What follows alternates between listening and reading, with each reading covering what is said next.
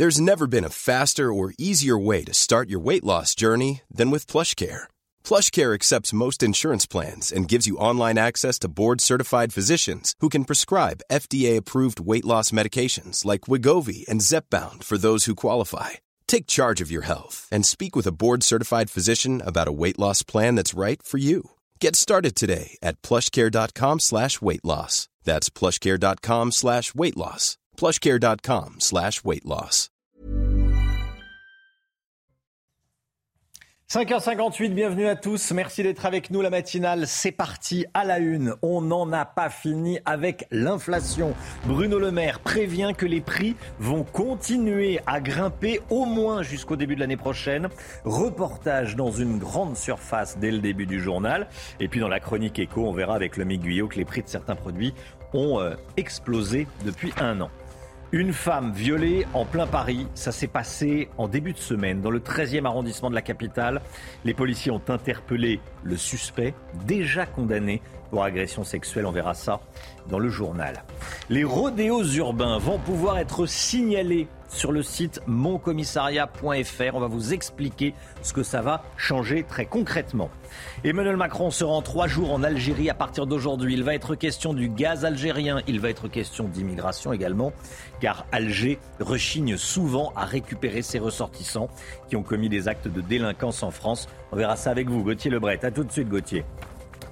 Et puis, les risques de manquer de professeurs à la rentrée, les risques de manquer de professeurs à la rentrée. On a rencontré une professeure qui s'apprête à démissionner car l'éducation nationale l'a mutée dans un établissement situé à deux heures et demie de route de son domicile.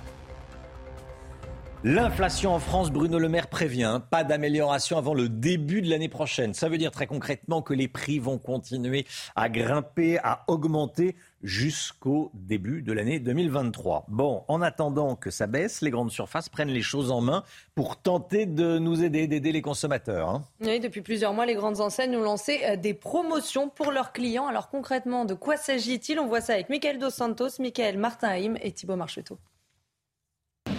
Dans les rayons des hypermarchés, l'inflation est là, les promotions aussi. Depuis quelques jours, les grandes enseignes rivalisent de propositions variées pour aider les ménages.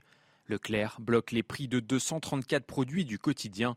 Lidl propose une remise de 5% sur tout le magasin, une fois par mois. Enfin, Intermarché, une réduction de 5 à 10% sur 1800 produits de la marque. De son côté, Carrefour a décidé de bloquer ceux de 100 produits de l'enseigne en collaboration avec ses clients. Vous allez avoir des produits du quotidien, des produits du petit déjeuner, des confitures, du café, du thé. Vous allez avoir de la protéine animale également avec des steaks hachés. Vous allez l'avoir avec des blancs de poulet, des lardons. Et puis vous allez l'avoir également sur euh, des produits non alimentaires, notamment les couches, produits de la droguerie comme la lessive, l'eau de javel, les essuie-tout, les mouchoirs. Seul bémol, certains produits comme les pâtes, l'huile ou le beurre dont les prix flambent manquent à l'appel. Pour autant, les consommateurs saluent l'initiative. On va faire attention à ces produits-là.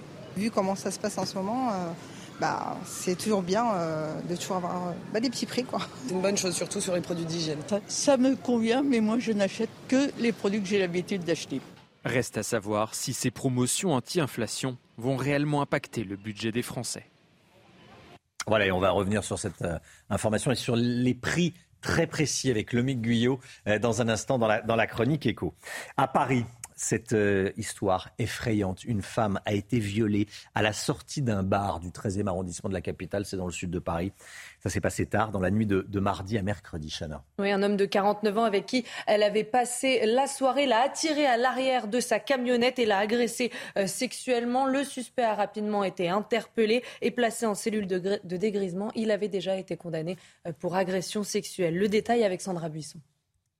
C'est un témoin qui a alerté la police quand il a vu une femme nue déambuler dans une rue du 13e arrondissement de Paris, euh, visiblement en état de choc. Sur les lieux, les agents ont pris en charge la jeune femme, tout juste majeure, qui leur a expliqué qu'elle avait passé la soirée euh, dans un bar avec un homme. Selon son récit, l'individu l'a ensuite attirée à l'arrière d'une camionnette avant euh, de la violer. Après avoir retrouvé une partie des vêtements de la jeune femme dans la rue, les policiers ont identifié rapidement un suspect correspondant correspondant à la description dans une camionnette blanche, tout feu éteint.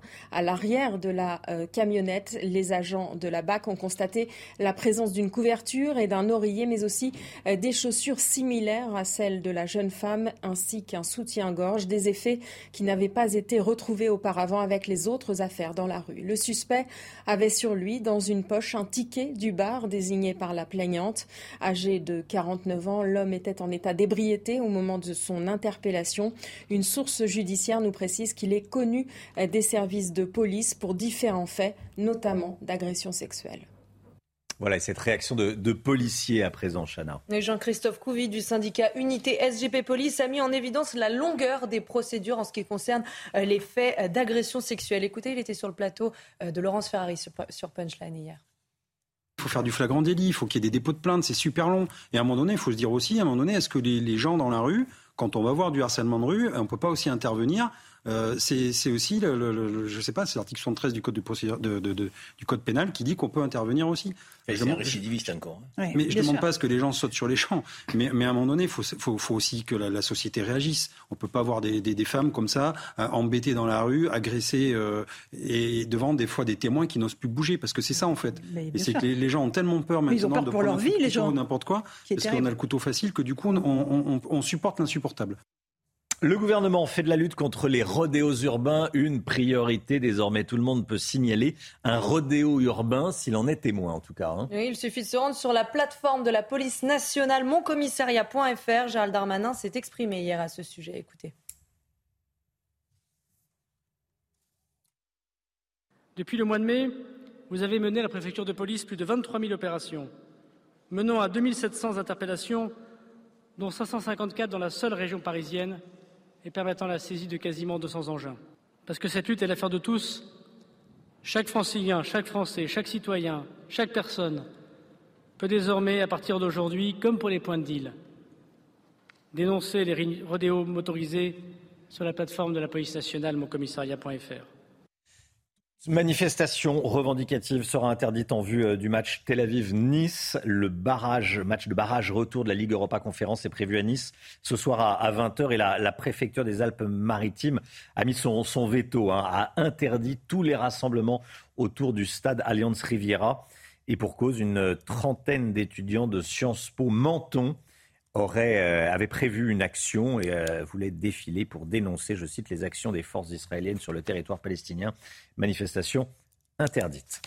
La rentrée scolaire, c'est dans une semaine. Une inquiétude subsiste, et pas une petite. Y aura-t-il assez d'enseignants à mettre euh, en face des enfants. Selon les chiffres officiels de l'éducation nationale, plus de 1600 professeurs ont démissionné euh, durant euh, l'année 2020-2021. C'est trois fois plus qu'il y a dix ans. C'est un phénomène qui monte en puissance. Ah oui, en cause des salaires trop bas, de mauvaises conditions de travail et une institution qui ne les écoute pas. Michael Chailloux a rencontré une enseignante qui s'apprête à quitter son poste après 20 ans passés dans l'éducation nationale. Elle a souhaité garder l'anonymat.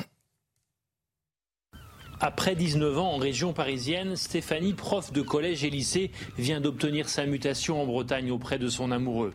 Problème, les deux établissements qu'on lui propose sont à 2h30 de son domicile. Aujourd'hui, on me demande d'aller euh, tellement loin qu'en fait, c'est impossible d'avoir une vie à deux. Un deuxième logement à assumer et puis euh, ne pas se voir de toute la semaine.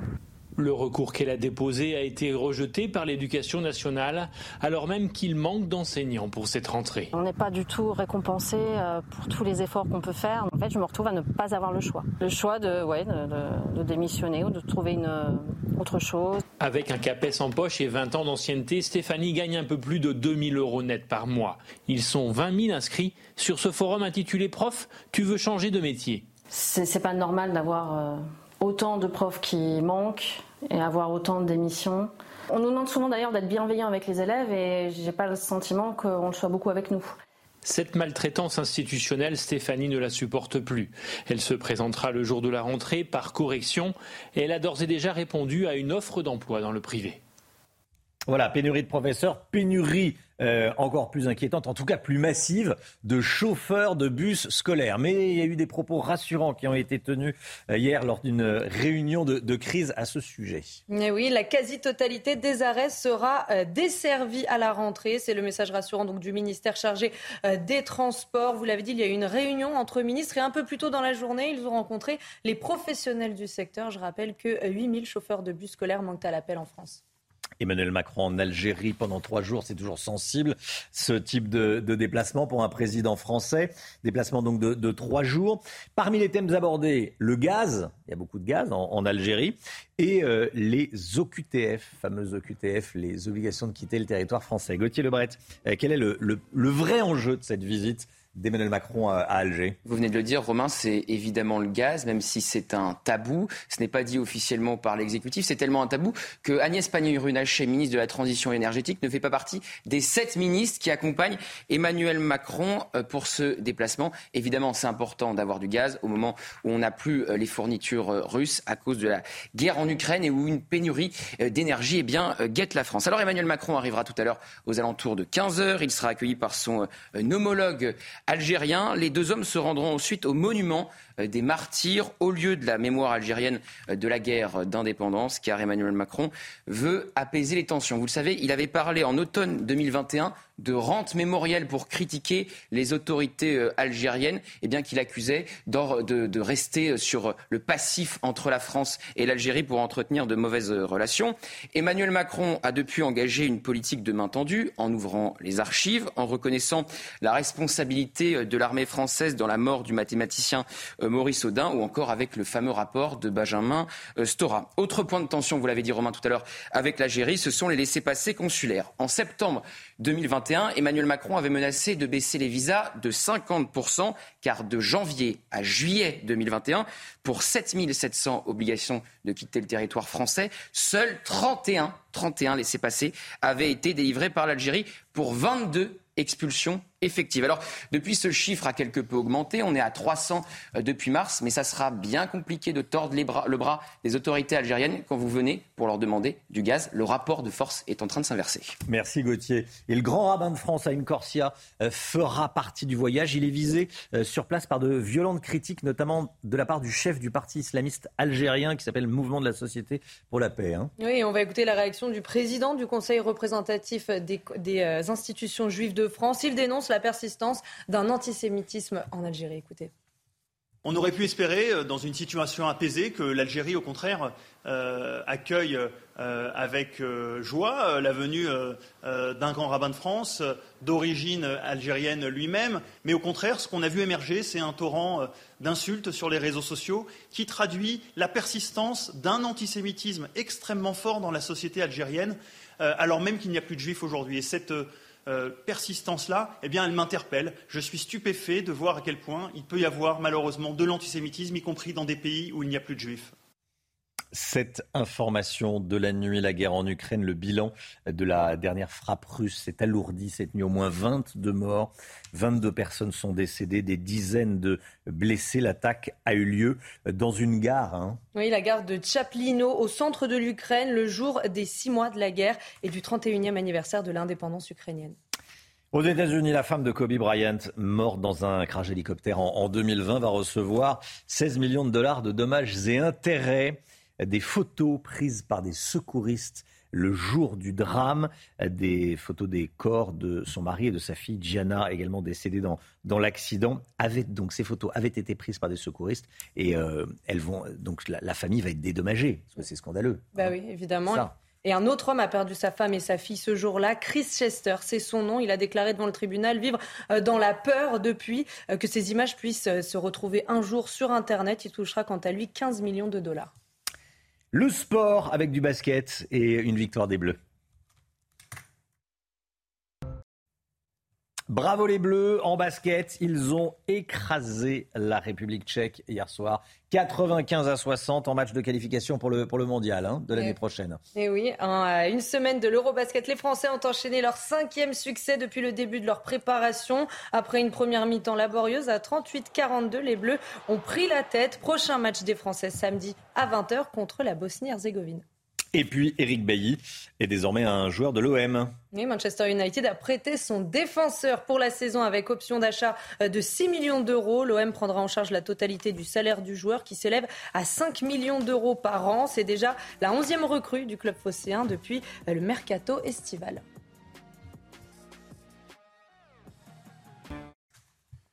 CNews, il est 6h13. Merci d'être avec nous. Merci d'avoir choisi CNews pour démarrer cette journée de jeudi 25 août.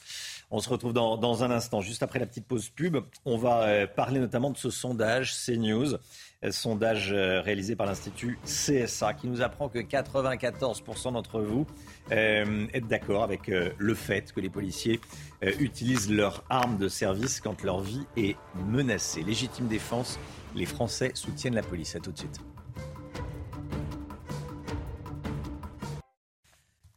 6h15, tout d'abord le point. Actu le point info, Chana Lousteau. Gérald Darmanin veut renvoyer les trafiquants de crack dans leur pays d'origine. Le ministre de l'Intérieur va bientôt se rendre en Afrique de l'Ouest pour discuter avec les pays concernés. Il a affirmé hier devant la préfecture de police de Paris que le crack restait le plus grand sujet de la capitale. Entre le 20 juillet et le 20 août dernier, 128 personnes ont été interpellées. À Lyon, l'ambulancier qui a percuté et tué deux mineurs lundi a été mis en examen pour homicide involontaire. Le parquet de Lyon a mis en évidence l'imprudence de sa conduite. Il a été placé sous contrôle judiciaire et n'a plus le droit de conduire tout véhicule terrestre à moteur. La rentrée scolaire, c'est dans une semaine et l'association UFC Que Choisir déconseille aux parents d'acheter euh, des stylos billes. Elle a testé une trentaine de produits scolaires et le résultat est inquiétant. Presque la moitié d'entre eux comprennent euh, des composants potentiellement dangereux. Ils peuvent provoquer des pathologies allant euh, d'une simple allergie au cancer ça, c'est une des informations de la matinée. Hein. Euh, dire à quelques jours de la rentrée qu'il ne faut pas acheter de, de stylo billes parce que euh, c'est dangereux, ça, c'est une information qu'on va, qu'on va creuser ce matin. C'est une information qui est tombée il y a quelques instants, donc on ne peut pas vous en dire beaucoup plus. Mais euh, voilà, le UFC que choisir qui le, qui le déconseille. Les policiers ont-ils raison d'utiliser leur arme de service quand leur vie est menacée? Vous répondez oui à 94%. Oui, c'est le résultat de notre dernier sondage CSA euh, pour CNews. Un pourcentage qui baisse notamment chez les 18-24 ans et chez les sympathisants de la France Insoumise. Le détail de ce sondage avec Arthur Muriot et Aminata Adem. Refus d'obtempérer, guet-apens, quotidiennement, la vie des policiers français est mise en danger. Une menace, les contraignant parfois à riposter. D'après un sondage de l'Institut CSA pour CNews, 94% des Français pensent que les policiers ont raison d'utiliser leur arme quand leur vie est menacée, contre 6% d'avis défavorables. Pour les syndicats de policiers, ces résultats doivent désormais mener à une réflexion politique. Quand on voit des sondages comme ça où on sent qu'on a déjà une partie de la population, enfin la population même au total, 94%, c'est énorme, qui est derrière nous, on se dit maintenant j'espère que les, j'allais dire euh, nos hommes politiques, nos décideurs, notre exécutif vont comprendre que les Français demandent quelque chose et demandent à appuyer les policiers. Dans le détail, ce sont généralement les plus jeunes et les sympathisants de l'extrême gauche qui sont les plus opposés à ce recours à la légitime défense, pourtant autorisé par la loi française.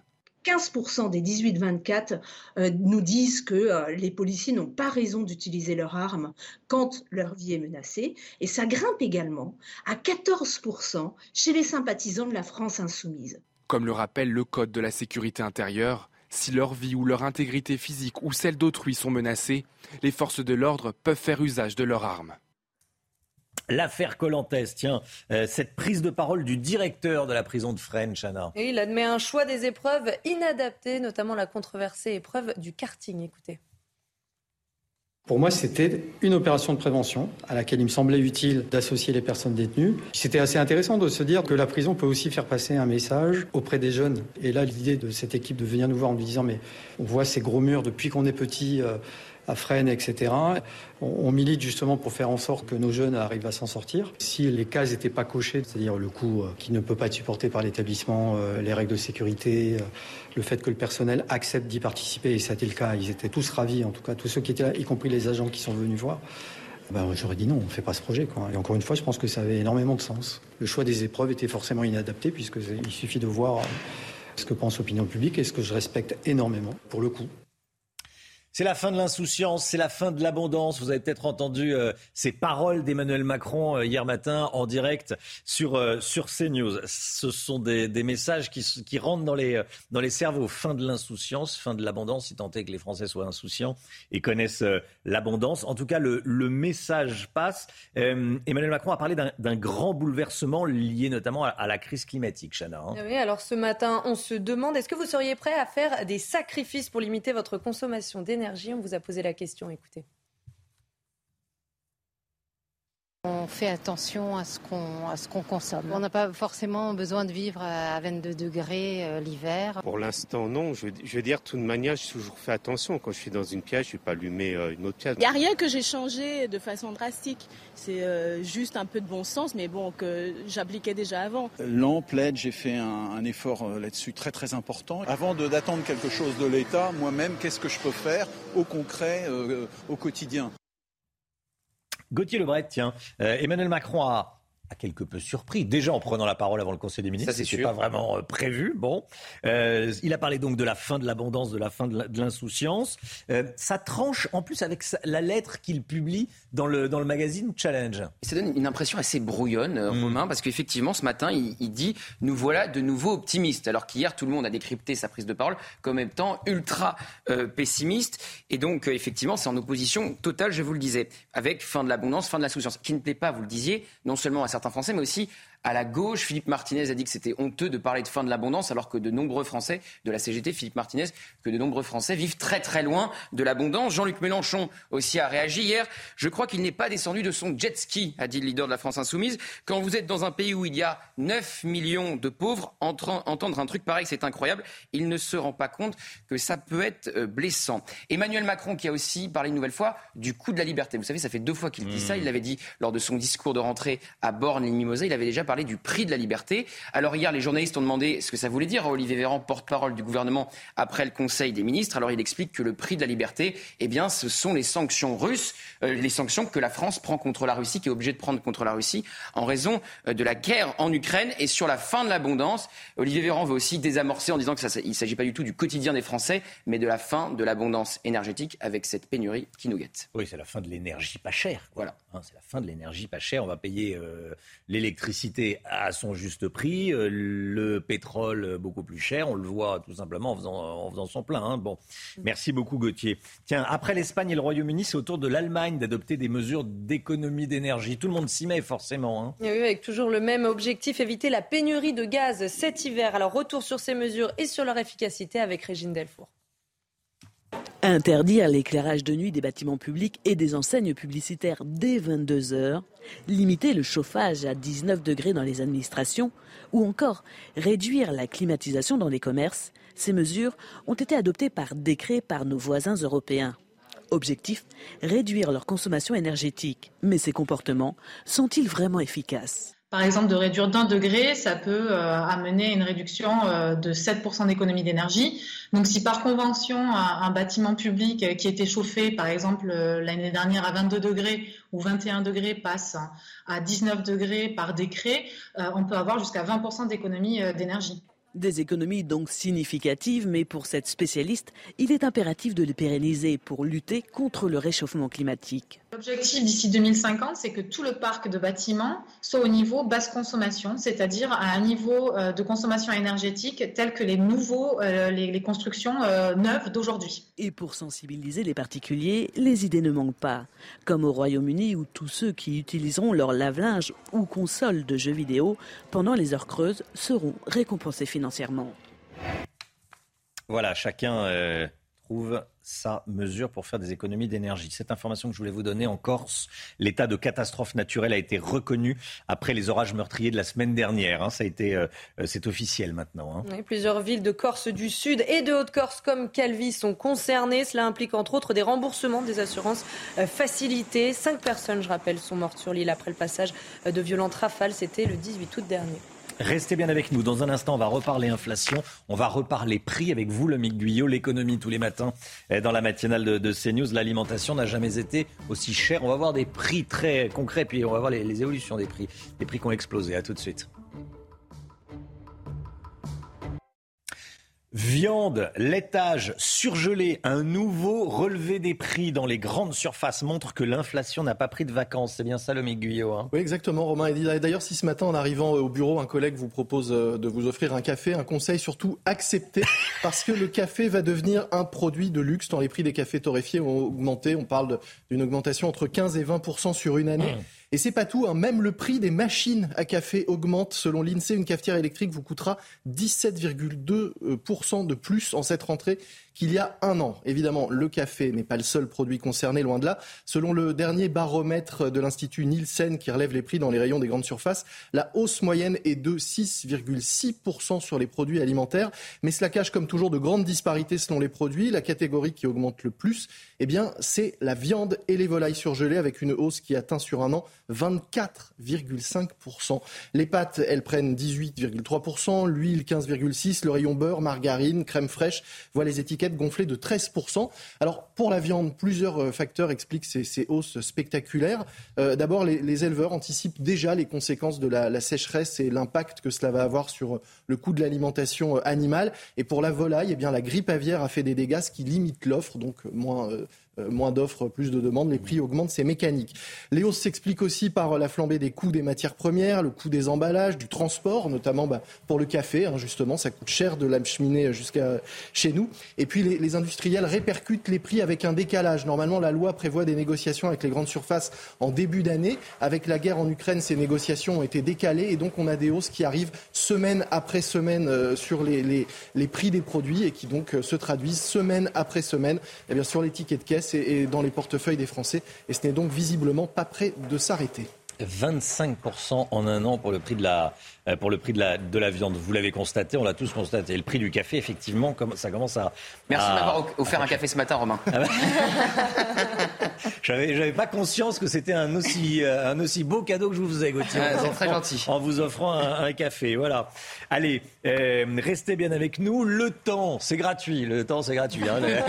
la, météo gratuitement avec Alexandra Blanc. On commence avec la météo des plages et, et puis ensuite la, la météo partout en France. France. La météo des plages. La météo avec vous, Alexandra Blanc, avec de nombreux orages cette nuit en Bretagne et sur la façade atlantique. Hein. Oui, en effet, des conditions météo particulièrement agitées cette nuit aux alentours de 2-3 heures du matin. Regardez ces images du côté de Martinet en Vendée avec donc une activité électrique particulièrement importante. On a eu des orages également sur le département de la Loire-Atlantique ou encore, vous le voyez, en Charente-Maritime. Un temps très instable. Regardez ces images également du côté d'Oléron euh, cette nuit. Instabilité, la foudre qui est donc été bien présente également et ça va continuer tout au long de cette journée de jeudi avec un temps très instable, très mitigé. On a ce qu'on appelle en météo un conflit de masse d'air et donc conséquence, on a cet air chaud qui remonte d'Espagne et cet air beaucoup plus frais qui arrive par la façade ouest et donc des orages, mais également euh, de la pluie actuellement du côté de Cherbourg ou encore d'Agen où il y a actuellement euh, quelques petits orages. En revanche, plus vous irez vers les régions de l'Est, plus vous aurez du grand beau temps. Dans l'après-midi, toujours cette instabilité sur la façade ouest, principalement entre la Normandie, en redescendant également vers le Pays Basque ou encore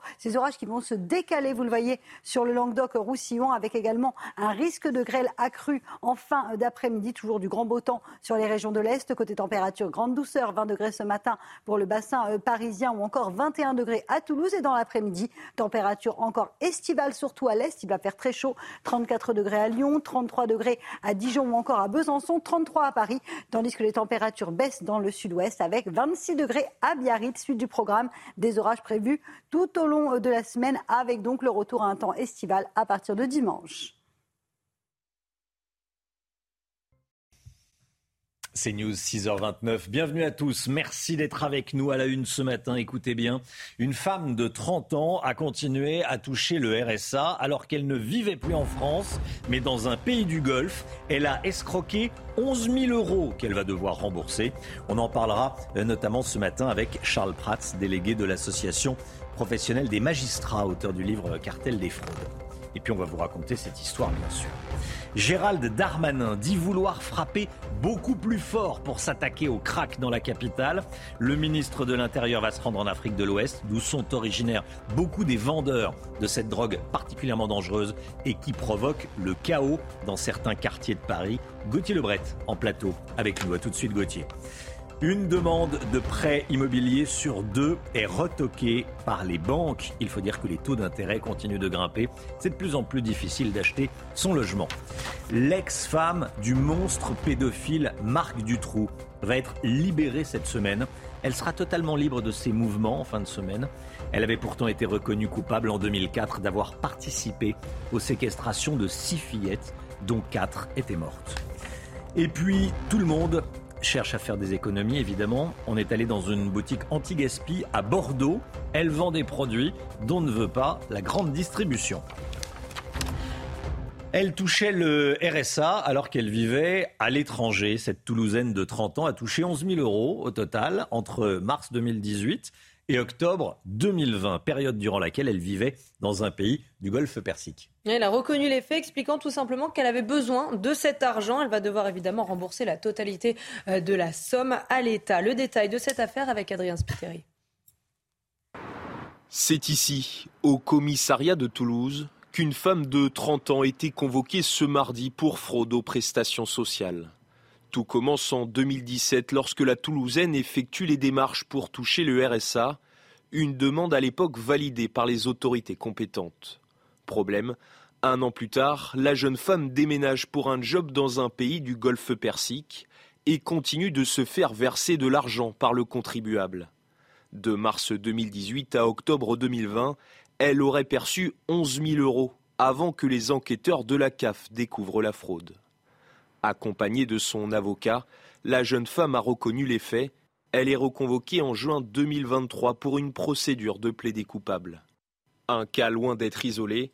En 2021, 43 208 cas de fraude ont été détectés sur le territoire pour un montant total de 309 millions d'euros. Certaines peines peuvent aller jusqu'à 5 ans d'emprisonnement et 375 000 euros d'amende. Voilà, et comme tous les matins, on vous consulte dans la matinale, on vous donne la parole. Ce matin, on vous pose cette question est-ce qu'on doit être plus sévère envers les fraudeurs aux prestations sociales? Écoutez vos réponses, c'est votre avis. Je pense qu'il y a beaucoup d'abus et beaucoup plus que ce qu'on ne croit. Et je pense qu'il n'y a en effet pas du tout assez de contrôle. C'est un sujet euh, qui existe depuis un petit moment euh, pour moi et je pense qu'il faut un contrôle un peu plus récurrent, un peu plus, euh, un peu plus fort de la part des autorités, de la part du gouvernement. on a énormément de chance d'être en France. Moi je reviens de l'étranger, j'étais 8 mois, 8 mois à l'étranger et en France on a énormément d'aide sociale. Déjà il faut être conscient de ça et quand on est conscient de ça, il ne faut pas en abuser. C'est pas normal que des gens profitent de, de la de, de toute la population. C'est pas normal. Il faut le sanctionner vraiment très durement. Voilà, et on sera dans un instant avec Charles Prats, délégué de l'Association professionnelle des magistrats, auteur du livre Cartel des fraudes. Gérald Darmanin veut renvoyer les trafiquants de crack dans leur pays d'origine. Le ministre de l'Intérieur va bientôt se rendre en Afrique de l'Ouest pour discuter avec les pays concernés. il a affirmé hier devant la préfecture de police de Paris que le crack restait le plus grand sujet euh, de la capitale. Entre le 20 juillet et le 20 août dernier, 128 personnes ont été interpellées. Écoutez. Vous savez qu'il va falloir frapper beaucoup plus fort. Le crack n'a pas besoin d'être réduit, mais anéanti. Pour cela, en ce qui concerne le ministère de l'Intérieur et la préfecture de police, il faut démonter les filières. Je me rendrai bientôt en Afrique de l'Ouest pour avoir un, dialogue franc avec les pays concernés et créer des conditions de reconduite très rapide des trafiquants dans leur pays d'origine. Il faut également interpeller systématiquement les consommateurs de la rue pour que les habitants de Paris et des départements de Petite Couronne, singulièrement de Seine-Saint-Denis, soient définitivement débarrassés de ce fléau. Gauthier Lebret, service politique de CNews. Gérald Darmanin continue d'être euh, omniprésent et sur tous les fronts. Hein. Oui, ça faisait longtemps qu'on n'avait pas entendu parler de Gérald Darmanin, au moins 24 heures, 24 heures après euh, l'annonce d'un centre de rééducation euh, pour mineurs à Mayotte. Mmh. Donc l'omniprésent ministre de l'Intérieur qui avait déjà promis hein, d'éradiquer le crack d'ici un an à Paris, juste avant l'été, après s'être renvoyé la balle pendant des mois et des mois avec la mairie de Paris et Anne Hidalgo. Il a donc annoncé, vous venez de l'entendre, un déplacement en Afrique de l'Ouest pour discuter avec les pays concernés du démantèlement euh, des filières et de l'expulsion euh, des trafiquants dans euh, leur pays d'origine, explique le ministre. Gérald Darmanin qui prend donc un grand nombre d'engagements devant les Français après un été qui peut faire penser à ceux de Nicolas Sarkozy à l'époque où lui-même était à la place Beauvau. Coup sur coup, Gérald Darmanin a promis d'en finir avec la délinquance à Lyon, de faire baisser le nombre de rodéos urbains, de lutter activement contre l'immigration clandestine à Mayotte. Il a fait le lien clairement entre immigration et délinquance au début euh, du mois d'août, avant d'être plus nuancé dimanche dans les colonnes euh, du JDD, car il peut agacer euh, l'aile gauche de la Macronie, Gérald Darmanin. Et il est surtout contraint à des résultats, Gérald Darmanin, après le fiasco du Stade de France qu'il tente de faire oublier euh, péniblement. On se rappelle qu'Elisabeth Borne a voulu le débarquer de son gouvernement à ce moment-là, mais il a eu le soutien euh, d'Emmanuel Macron. Il a même eu un portefeuille élargi en captant euh, les Outre-mer. Et il y a un autre échec qui guette Gérald Darmanin, c'est la non-expulsion de l'imam Iqiyoussen. On attend mmh. dans les prochaines heures, dans les prochains jours, la décision du Conseil d'État. Et si l'imam n'est pas expulsé, eh bien, ça sera un nouveau camouflet pour le ministre de l'Intérieur. Merci Gauthier. La France insoumise demande la suppression de la BAC, la brigade anti-criminalité. Les BAC, euh, il y en a plusieurs, il y en a euh, dans toutes les grandes villes, bien sûr. Dans un communiqué, euh, le parti de gauche radicale dénonce une unité ultra-violente impliquée dans la quasi-totalité des drames euh, cela fait suite au refus d'obtempérer à Vénissieux jeudi dernier, Chana. Et oui, rappelez-vous, un homme avait refusé un contrôle de police et avait percuté un agent en tentant euh, de prendre la fuite. Les policiers avaient donc ouvert le feu. Le conducteur et le passager euh, sont morts. Beaucoup de réactions au sein de la police, vous vous en doutez. Écoutez Alain Barbéry, secrétaire départemental Alliance du Rhône. Ce communiqué de presse, pour nous, euh, euh, n'est pas une surprise et, c'est leur fonds de commerce. Le policier, euh, il a cet ultime recours, ça s'appelle la légitime défense. et concernant l'affaire de Vénitieux notamment, nos collègues ont, notre total soutien. Et concernant les bacs ou les unités d'appui opérationnel, elles ont prouvé déjà dans le passé, notamment sur les, attentats, que leur nécessité d'exister. Donc pour nous, il n'y a pas de débat. L'inflation en France, pas d'amélioration avant début 2023, avant le début de l'année prochaine. C'est ce qu'a euh, déclaré le ministre de l'économie Bruno Le Maire. Hier soir, le scénario d'une inflation à deux chiffres, en clair à 10% et, au-delà, n'est pas prévu pour le moment. Donc pas d'amélioration sur le front de l'inflation avant le début de l'année prochaine. Attention si vous voulez faire une demande de prêt à votre banque. D'après un sondage Opinion System, près d'un dossier sur deux, 45%, est refusé depuis janvier dernier. À cause de quoi? À cause du taux d'usure qui est trop bas. des rencontres ont démarré entre la Banque de France, Bercy, les prêteurs et les associations de consommateurs pour réévaluer euh, ce taux. Mais le taux d'usure, concrètement, qu'est-ce que c'est? On voit ça avec Michael Dos Santos.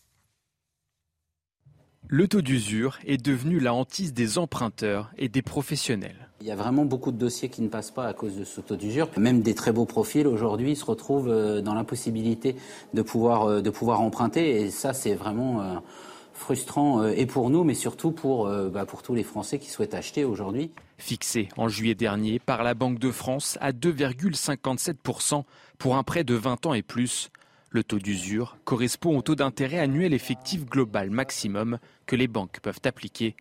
Ce taux d'intérêt, tout compris, englobe plusieurs frais, parmi eux les intérêts bancaires, les frais de dossier, le coût des assurances ou encore les frais de garantie.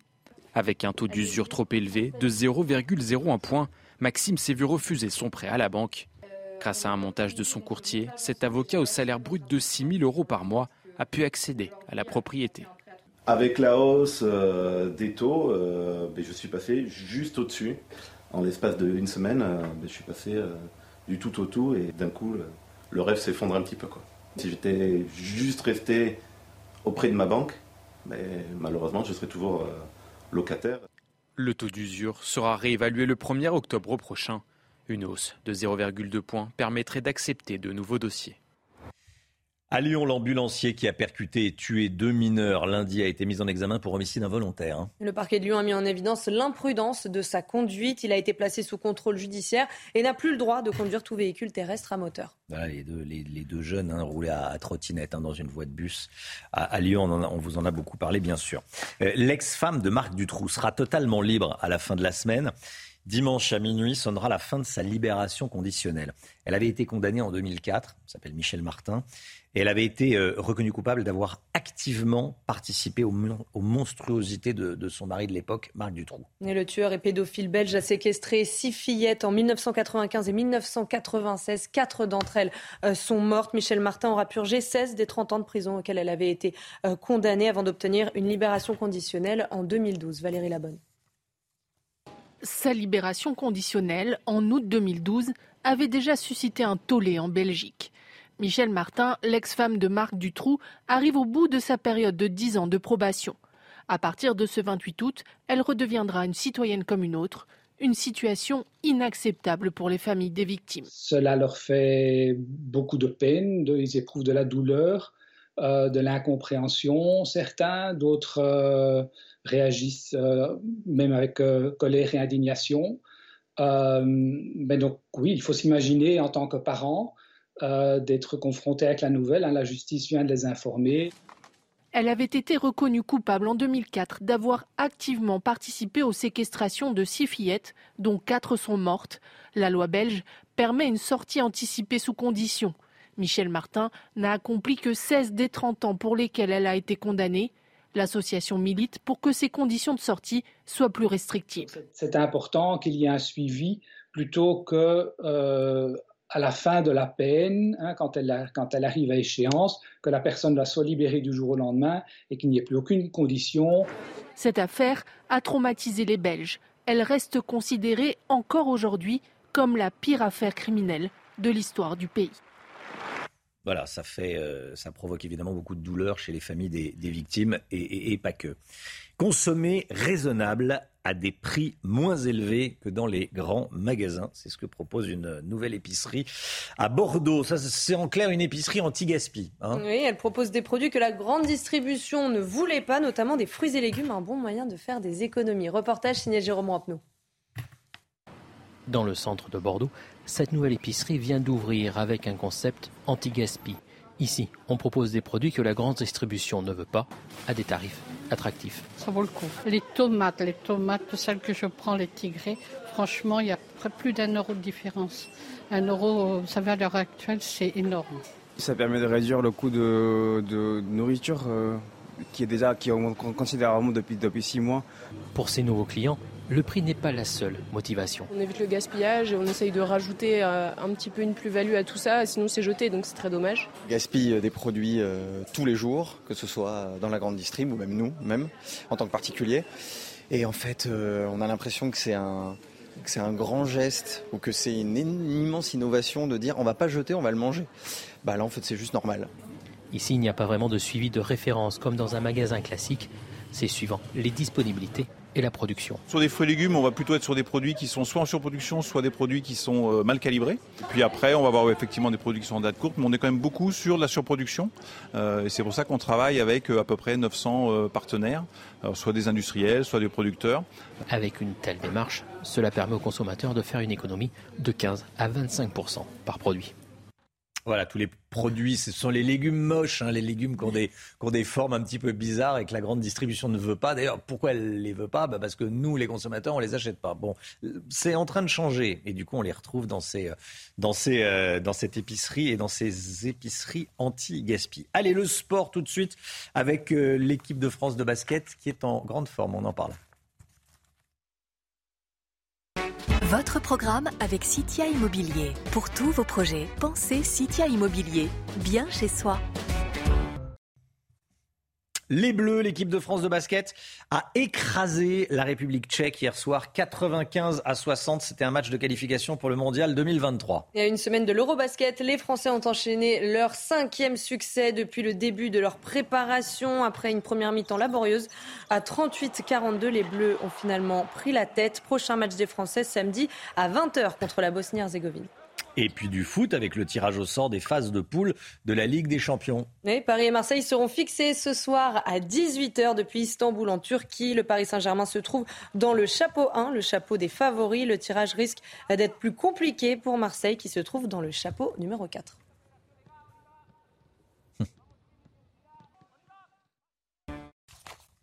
7h moins le quart. Restez bien avec nous. Dans un instant, on sera avec le magistrat Charles Prats. On va parler de cette information qui euh, vous fait beaucoup réagir. Cette Toulousaine de 30 ans qui a touché pendant plusieurs mois le RSA, alors qu'elle y, avait, plus droit, elle vivait à l'étranger, dans un pays du Golfe. Charles Prats qui est déjà connecté avec nous. A tout de suite, Charles Prats. C'est News, 6h47 tout d'abord, le point info avec Chana. Toute manifestation sera interdite en vue du match Nice-Tel Aviv. Le match de barrage retour de la Ligue Europa Conférence est prévu ce soir à 20h. Et pour éviter les débordements, la préfecture des Alpes-Maritimes a interdit tout rassemblement autour du stade Alliance Riviera. Une trentaine d'étudiants de Sciences Po Menton avaient prévu une manifestation pour soutenir la Palestine. La cyberattaque dans l'hôpital de Corbeil-Essonne. Les patients instables à risque ou nécessitant une surveillance vont être transférés vers d'autres établissements, ainsi que les nourrissons hospitalisés en réanimation et en soins intensifs. Puis la guerre en Ukraine et ce bilan de cette dernière frappe russe qui s'est alourdie cette nuit. Au moins 22 personnes sont décédées, des dizaines ont été blessées. L'attaque a eu lieu dans la gare de Chaplino, au centre de l'Ukraine, le jour des six mois de la guerre et du 31e anniversaire de l'indépendance ukrainienne. Bonjour Charles Prats, merci d'être avec nous, délégué de l'association professionnelle des magistrats. Merci d'être en direct avec nous ce matin, auteur du livre Le cartel des fraudes. Voilà. Je voulais vous avoir pour euh, parler de cette affaire à Toulouse. Hein. on a ouvert le journal avec cette euh, histoire. Une jeune femme de 30 ans qui vivait dans un pays du Golfe. Elle est toulousaine, elle a 30 ans, elle vit dans un pays du Golfe, elle quitte la France, elle continue à toucher son RSA. Bon, je peux vous dire que ça a fait réagir. Euh, elle a escroqué 11 000 euros. Expliquez-nous, vous êtes spécialiste de ces questions, comment c'est possible? Oh, bah, c'est possible tout simplement parce que euh, cette personne n'a pas déclaré euh, qu'elle avait quitté la France, qu'elle ne résidait plus sur le territoire national, et elle a continué à toucher en l'espèce le RSA mais c'est quelque chose qui est très répandu, ce qu'on appelle la fraude à la résidence. Vous avez un certain nombre de prestations sociales, d'ailleurs la plupart qui sont soumises à une question de résidence effective sur le territoire national. Euh, et une des techniques de fraude habituelles pour les gens qui partent à l'étranger, c'est de ne pas déclarer ce départ à l'étranger pour continuer à percevoir. Alors, qui le RSA, qui les allocations logement, qui les allocations chômage, etc., etc. Donc, c'est une fraude très répandue, bien connue. Euh, voilà. Bon, Attendez, je vous coupe une seconde. On peut toucher des allocations logement alors qu'on vit plus en France? Bien sûr. Il suffit de ne pas déclarer que vous partez de France et, que, de continuer à déclarer que vous habitez à tel ou tel logement. C'est quelque chose qui se fait assez régulièrement, par exemple sur la fraude à l'ASPA, au minimum vieillesse. Vous avez des gens euh, qui bénéficient de cette retraite euh, minimum, hein, qui est en fait une prestation sociale, euh, et qui déclarent euh, résider faussement en France, en général par exemple dans des foyers de travailleurs, etc. Et ils touchent les allocations logement pour payer ce logement que d'ailleurs ils n'occupent pas, qu'ils sous-louent, eux-mêmes sont à l'étranger, et ils vont toucher en même temps le minimum vieillesse et par exemple l'allocation logement. Enfin c'est quelque chose qui est très connu. Et ça fait, euh, et ça fait un revenu qui permet de vivre dans certains pays. Ah bah évidemment, quand, quand vous touchez comme ça même le RSA ou des allocations diverses euh, qui sont effectivement euh, modestes hein, en France. Vous vivriez très chichement, très modestement en France, sous le seuil de pauvreté. Bah, dans certains pays, par contre, vous êtes le roi du pétrole. Hmm. C'est quelque chose, malheureusement, qui, a, qui est répandu. Vous savez, euh, dans mon livre, et depuis maintenant 2-3 ans, j'explique que nous avons 75 millions 300 000 assurés sociaux pris en charge en France pour 67 millions d'habitants. Bah, ces millions de personnes prises en charge en plus par rapport au recensement de l'INSEE, elles sont bien quelque part. Bah, là, vous en avez hmm. un exemple dame qui résidait à l'étranger n'était pas prise en compte dans le recensement de l'INSEE puisqu'elle n'était plus en France, mais par contre elle était bien prise en compte à la sécurité sociale pour toucher des allocations, parce que là elle passait à la caisse euh, tous les mois. Voilà, et tout ça, c'est payé par, euh, par les impôts des, Français, évidemment. Ah, bah, ça, c'est vous et moi, c'est les contribuables hein, qui payent hein, tout ça, évidemment. Hmm. Euh, les escrocs remboursent ou pas? Ça dépend. Euh, vous en avez effectivement qui vont rembourser, notamment quand euh, c'est pris sur la branche famille. Hein. donc les CAF, en général, les CAF essayent de se rembourser sur les prestations futures qui devraient être servies. Donc il y a des mécanismes qui existent de compensation.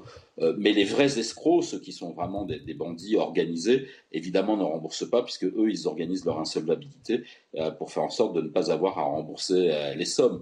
Et de toute manière, les, sanctions ne sont pas non plus ultra sévères. souvent, c'est des amendes ou des prisons, de la prison avec sursis éventuellement, etc. Donc, bah, le jeu, malheureusement, en vaut toujours la chandelle, mmh. la fraude sociale.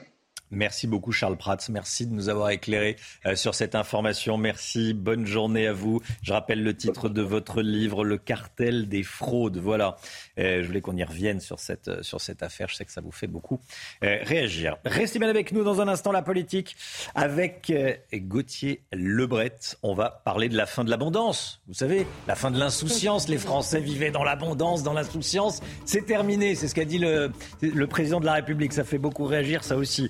Euh, décryptage avec Gauthier dans un instant. À tout de suite. 6h53, la politique. Emmanuel Macron a donc surpris hier, juste avant le Conseil des ministres, c'était en direct euh, sur CNews bien sûr, en parlant de la fin de l'abondance. Euh, une intervention qui tranche en plus avec la lettre publiée quelques heures après dans le challenge. Oui, il n'en finit pas de surprendre Emmanuel Macron hmm. et de donner un côté euh, brouillon à ses interventions. Effectivement, dans Challenge, on peut lire Nous voilà de nouveau optimistes après son intervention donc euh, d'hier en début de Conseil des ministres, ultra euh, pessimiste. Vous l'avez dit, il a parlé de fin de l'abondance, de fin de la souciance.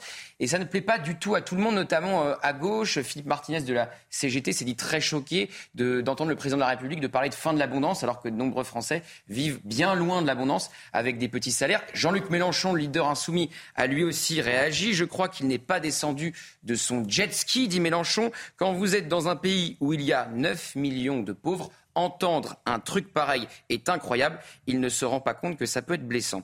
Emmanuel Macron, qui a aussi une nouvelle fois parlé eh du coût de la liberté. Il l'avait déjà dit euh, à Borne-les-Mimosas lors de son grand discours de rentrée. La liberté a un prix. Alors, Qu'est-ce que ça veut dire? Explication de texte par euh, Olivier Véran hier après le Conseil euh, des ministres. Il explique que le coût de la liberté, ce sont les sanctions que prend la France pour punir la Russie de son intervention et de son invasion euh, de l'Ukraine. Et sur la fin de l'abondance, aussi déminage d'Olivier Véran qui dit non, non, c'est pas la fin de l'abondance pour les Français dans leur manière de vivre, mais sur la fin de l'abondance énergétique. Alors, dès hier, Olivier Véran a eu un discours bien différent de celui du président de la République. Hein. Ah oui, Romain, c'était très très surprenant pour avoir hmm. assisté à cette conférence de presse. Tous les journalistes étaient euh, euh, surpris puisque interrogé par les journalistes sur ce discours, prise de parole euh, d'Emmanuel Macron, il répond non, non, c'est pas Emmanuel Macron qui est pessimiste, c'est votre question, monsieur le journaliste. Tout le monde avait mal compris ce que voulait dire Emmanuel Macron, évidemment, selon Olivier Véran. Pour Olivier Véran, le président de la République n'est pas pessimiste, mais c'est compliqué d'être optimiste après l'été qu'on a passé. Donc, volonté évidemment de, jouer sur les mots. Et sur la question des pénuries euh, d'énergie, Olivier Véran s'engage et rassure. Il n'y aura pas de restrictions énergétiques, dit Olivier Véran, et les entreprises pourront tourner à plein régime. Ça tranche donc avec le euh, discours d'Emmanuel Macron. On comprenait quasiment qu'on aurait froid euh, cet hiver. Et c'était un peu du sang et des larmes de Churchill. Vous savez, Emmanuel Macron, il aime bien ce langage guerrier. Vous vous souvenez sûrement de son Nous sommes en guerre au moment euh, du Covid. D'ailleurs, en pleine crise sanitaire, Olivier Véran, à l'époque ministre de la Santé, avait, jugé avait juré que le pass sanitaire ne concernerait jamais les lieux de loisirs et les restaurants. Aujourd'hui, il dit qu'il n'y aura pas de restrictions mmh. énergétiques. Les Français ont de quoi être inquiets. Merci beaucoup Gauthier. Oui, voilà, la fin de l'abondance, la fin de euh, l'insouciance, c'est la fin de l'argent pas cher, les taux remontent, donc quand on emprunte, bah, on paye des intérêts et beaucoup. Euh, la fin de l'énergie pas cher, l'électricité, euh, on va la payer au juste prix, au vrai prix. Donc là, ça va faire mal. L'essence, c'est pareil. Voilà. Bon, merci Gauthier. 6h56, le temps tout de suite. Alexandra Blanc.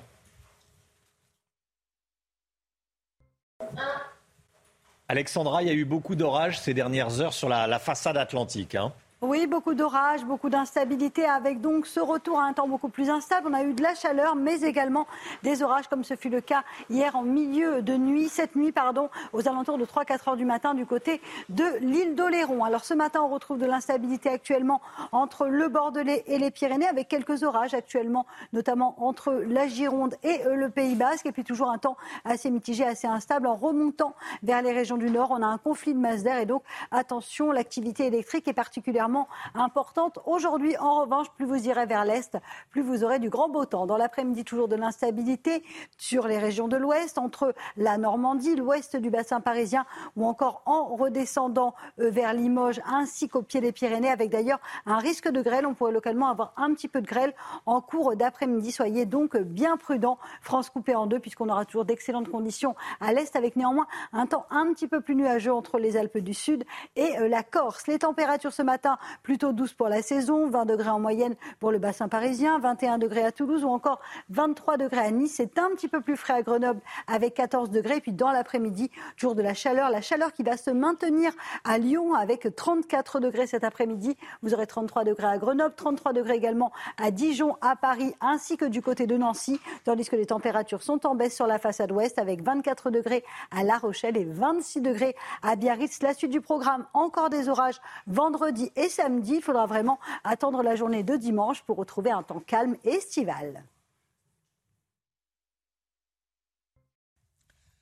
Il est bientôt 7 heures. Bienvenue à tous. Merci d'être avec nous. L'équipe de la matinale est là, comme tous les matins. On est avec Chana Lousteau, on est avec Gauthier Lebret, on est avec Alexandra Blanc, on est avec Lomic Guyot eh, pour euh, l'économie. Justement, l'économie, tiens, c'est la une ce matin. On n'en a pas fini avec l'inflation. Bruno Le Maire prévient que les prix vont continuer à grimper au moins jusqu'au début de l'année prochaine. Reportage dans un instant dans une grande surface. Et puis dans la chronique éco, avec vous, le Guyot, on verra que les prix de certains produits ont littéralement explosé depuis un an.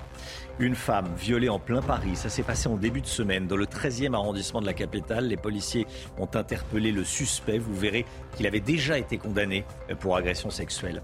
On va voir ça dans, un instant avec les, les informations de Sandra Buisson.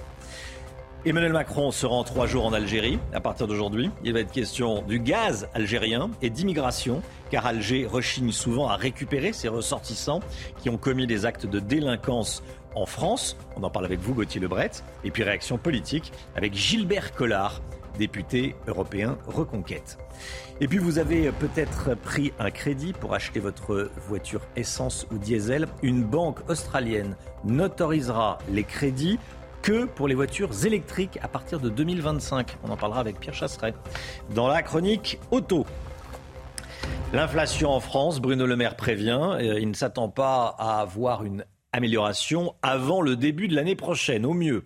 Ce qui veut dire que les prix vont continuer d'augmenter jusqu'au début 2023 et encore euh, au moins six mois. En attendant, les grandes surfaces prennent les choses en main pour euh, tenter d'aider les consommateurs. Hein. Et depuis plusieurs mois, les grandes enseignes ont lancé des promotions pour leurs clients. Alors concrètement, de quoi s'agit-il? On voit ça avec Michael Dos Santos, Michael Martin Haïm et Thibault Marcheteau. Dans les rayons des hypermarchés, l'inflation est là, les promotions aussi. Depuis quelques jours, les grandes enseignes rivalisent de propositions variées pour aider les ménages. Leclerc bloque les prix de 234 produits du quotidien. Lidl propose une remise de 5% sur tout le magasin, une fois par mois. Enfin, Intermarché, une réduction de 5 à 10% sur 1800 produits de la marque. De son côté, Carrefour a décidé de bloquer ceux de 100 produits de l'enseigne en collaboration avec ses clients. Vous allez avoir des produits du quotidien, des produits du petit déjeuner, des confitures, du café, du thé. Vous allez avoir de la protéine animale également avec des steaks hachés. Vous allez l'avoir avec des blancs de poulet, des lardons. Et puis vous allez l'avoir également sur euh, des produits non alimentaires, notamment les couches, produits de la droguerie comme la lessive, l'eau de javel, les essuie-tout, les mouchoirs. Seul bémol, certains produits comme les pâtes, l'huile ou le beurre dont les prix flambent manquent à l'appel. Pour autant, les consommateurs saluent l'initiative. On va faire attention à ces produits-là. Vu comment ça se passe en ce moment, euh, bah, c'est toujours bien euh, de toujours avoir euh, bah, des petits prix. C'est une bonne chose, surtout sur les produits d'hygiène. Ça, me convient, mais moi je n'achète que les produits que j'ai l'habitude d'acheter. Reste à savoir si ces promotions anti-inflation vont réellement impacter le budget des Français. Voilà, et on verra les, des prix très concrets, l'explosion des prix, notamment de la viande, vous allez voir, et des, et des, et, des pâtes, c'est complètement fou. Ça sera avec vous, le Guyot, dans, dans un instant. À Paris, cette histoire effrayante, une femme a été violée à la sortie d'un bar du 13e arrondissement de la capitale. Ça s'est passé tard dans la nuit de mardi à mercredi. Un homme de 49 ans avec qui elle avait passé la soirée l'a attiré à l'arrière de sa camionnette blanche et l'a agressé euh, sexuellement. Le suspect a rapidement été interpellé et placé en cellule de dégrisement. Il avait déjà été condamné euh, pour agression sexuelle. Les précisions de Sandra Buisson. C'est un témoin qui a alerté la police quand il a vu une femme nue déambuler dans une rue du 13e arrondissement de Paris, euh, visiblement en état de choc. Sur les lieux, les agents ont pris en charge la jeune femme, tout juste majeure, qui leur a expliqué qu'elle avait passé la soirée euh, dans un bar avec un homme. Selon son récit, l'individu l'a ensuite attirée à l'arrière d'une camionnette avant euh, de la violer. Après avoir retrouvé une partie des vêtements de la jeune femme dans la rue, les policiers ont identifié rapidement un suspect correspondant à la description dans une camionnette blanche, tout feu éteint. À l'arrière de la euh, camionnette, les agents de la BAC ont constaté la présence d'une couverture et d'un oreiller, mais aussi euh, des chaussures similaires à celles de la jeune femme, ainsi qu'un soutien-gorge, des effets qui n'avaient pas été retrouvés auparavant avec les autres affaires dans la rue. Le suspect avait sur lui, dans une poche, un ticket du bar désigné par la plaignante. Âgé de 49 ans, l'homme était en état d'ébriété au moment de son interpellation. Une source judiciaire nous précise qu'il est connu des services de police pour différents faits, notamment d'agression sexuelle. Emmanuel Macron va partir en Algérie cet après-midi pour une visite officielle, déplacement de trois jours. Parmi les thèmes abordés, le gaz ou encore les OQTF, les obligations de, quitter le territoire français. Gauthier Lebret avec nous, service politique de CNews. Quel est le principal enjeu de cette visite, Gauthier? Vous venez de l'évoquer, Romain, c'est évidemment le gaz à l'heure où une pénurie euh, d'énergie guette la France, même si ce n'est pas dit officiellement euh, par les autorités euh, françaises. J'en veux pour preuve que parmi les sept ministres eh bien, qui accompagnent Emmanuel Macron, il n'y a pas Agnès Pannier-Runacher, ministre de la transition euh, énergétique. Emmanuel Macron qui arrivera sur place à 15h. Il sera accueilli évidemment par son homologue algérien. Les deux hommes se rendront au suite au monument des martyrs au lieu de la mémoire algérienne de la guerre d'indépendance car Emmanuel Macron veut apaiser les tensions. Vous savez qu'il y a quelques années, en automne 2021, plus précisément, il avait parlé de rente mémorielle pour critiquer euh, les autorités euh, algériennes. Il a depuis engagé une politique de main tendue en ouvrant les archives, en reconnaissant la responsabilité euh, de l'armée française dans la mort du mathématicien Maurice Audin. Et autre point de tension avec Alger, vous l'avez dit aussi Romain, c'est évidemment les obligations de quitter le territoire français. Vous savez qu'Emmanuel Macron, en septembre 2021, avait menacé eh bien, les Algériens de baisser les visas, de diviser les visas par deux, de les baisser de 50%, car entre janvier et juillet 2021, à peine 22 expulsions avaient été effectives pour 31 euh, laissés-passer consulaires délivrés par l'Algérie. Mais quand vous venez pour demander du gaz, eh bien, le rapport de force s'inverse et il est en faveur évidemment de l'Algérie aujourd'hui. Merci Gauthier. Dans un instant, Gilbert Collard sera en direct avec nous, député européen. Reconquête à ce sujet, au sujet du déplacement du président en, Algérie. La rentrée scolaire, c'est dans une semaine. Une inquiétude subsiste, et pas des moindres. Est-ce qu'il y aura assez d'enseignants à mettre devant les enfants? Selon les chiffres officiels de l'éducation nationale, plus de 1600 profs ont démissionné durant l'année scolaire 2020-2021. C'est trois fois plus qu'il y a dix ans, hein, Chana. les professeurs dénoncent des salaires trop bas, de mauvaises conditions de travail et une institution qui ne les écoute pas. Michael Chaillot a rencontré une enseignante qui s'apprête à démissionner après avoir passé 20 ans de sa vie dans l'éducation nationale. Elle a souhaité garder l'anonymat. Après 19 ans en région parisienne, Stéphanie, prof de collège et lycée, vient d'obtenir sa mutation en Bretagne auprès de son amoureux. Problème, les deux établissements qu'on lui propose sont à 2h30 de son domicile. Aujourd'hui, on me demande d'aller euh, tellement loin qu'en fait, c'est impossible d'avoir une vie à deux. Un deuxième logement à assumer et puis euh, ne pas se voir de toute la semaine. Le recours qu'elle a déposé a été rejeté par l'éducation nationale, alors même qu'il manque d'enseignants pour cette rentrée. On n'est pas du tout récompensé euh, pour tous les efforts qu'on peut faire. En fait, je me retrouve à ne pas avoir le choix. Le choix de, ouais, de, démissionner ou de trouver une, euh, autre chose. Avec un CAPES en poche et 20 ans d'ancienneté, Stéphanie gagne un peu plus de 2000 euros net par mois. Ils sont 20 000 inscrits sur ce forum intitulé Prof, tu veux changer de métier? C'est pas normal d'avoir... Euh, autant de profs qui manquent et avoir autant de démissions. On nous demande souvent d'ailleurs d'être bienveillants avec les élèves et j'ai pas le sentiment qu'on le soit beaucoup avec nous. Cette maltraitance institutionnelle, Stéphanie ne la supporte plus.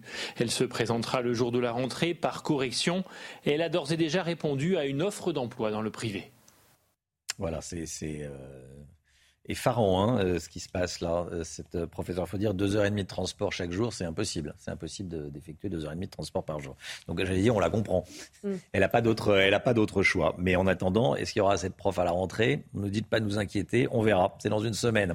Allez, restez bien avec nous. Tout de suite, c'est le sport avec du basket. Tiens, une bonne nouvelle, les Bleus ont écrasé la République tchèque. À tout de suite.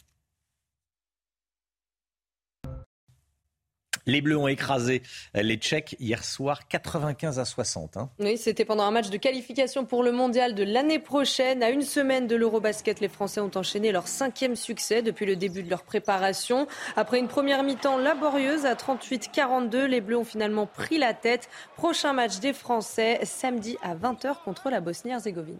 Et puis un nouveau joueur à l'OM. Et Manchester United a prêté son défenseur pour la saison avec option d'achat euh, de 6 millions d'euros. L'OM prendra en charge la totalité euh, du salaire du joueur, qui est Eric Bailly d'ailleurs, je vous le précise, qui s'élève à 5 millions d'euros par an. C'est déjà la 11e recrue du club phocéen pendant ce mercato euh, estival.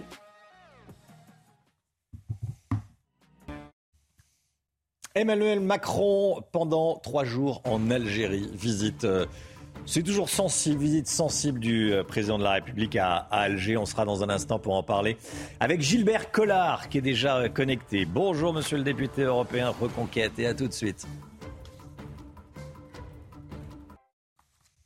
Gilbert Collard avec nous. Bonjour Gilbert Collard, député européen Reconquête. Merci d'être avec nous ce matin. Emmanuel Macron part donc euh, aujourd'hui pour trois jours en, Algérie. C'est toujours sensible, euh, un président de la République qui se rend euh, à, Alger. Qu'est-ce que vous en attendez, vous, de ce déplacement? Tiens.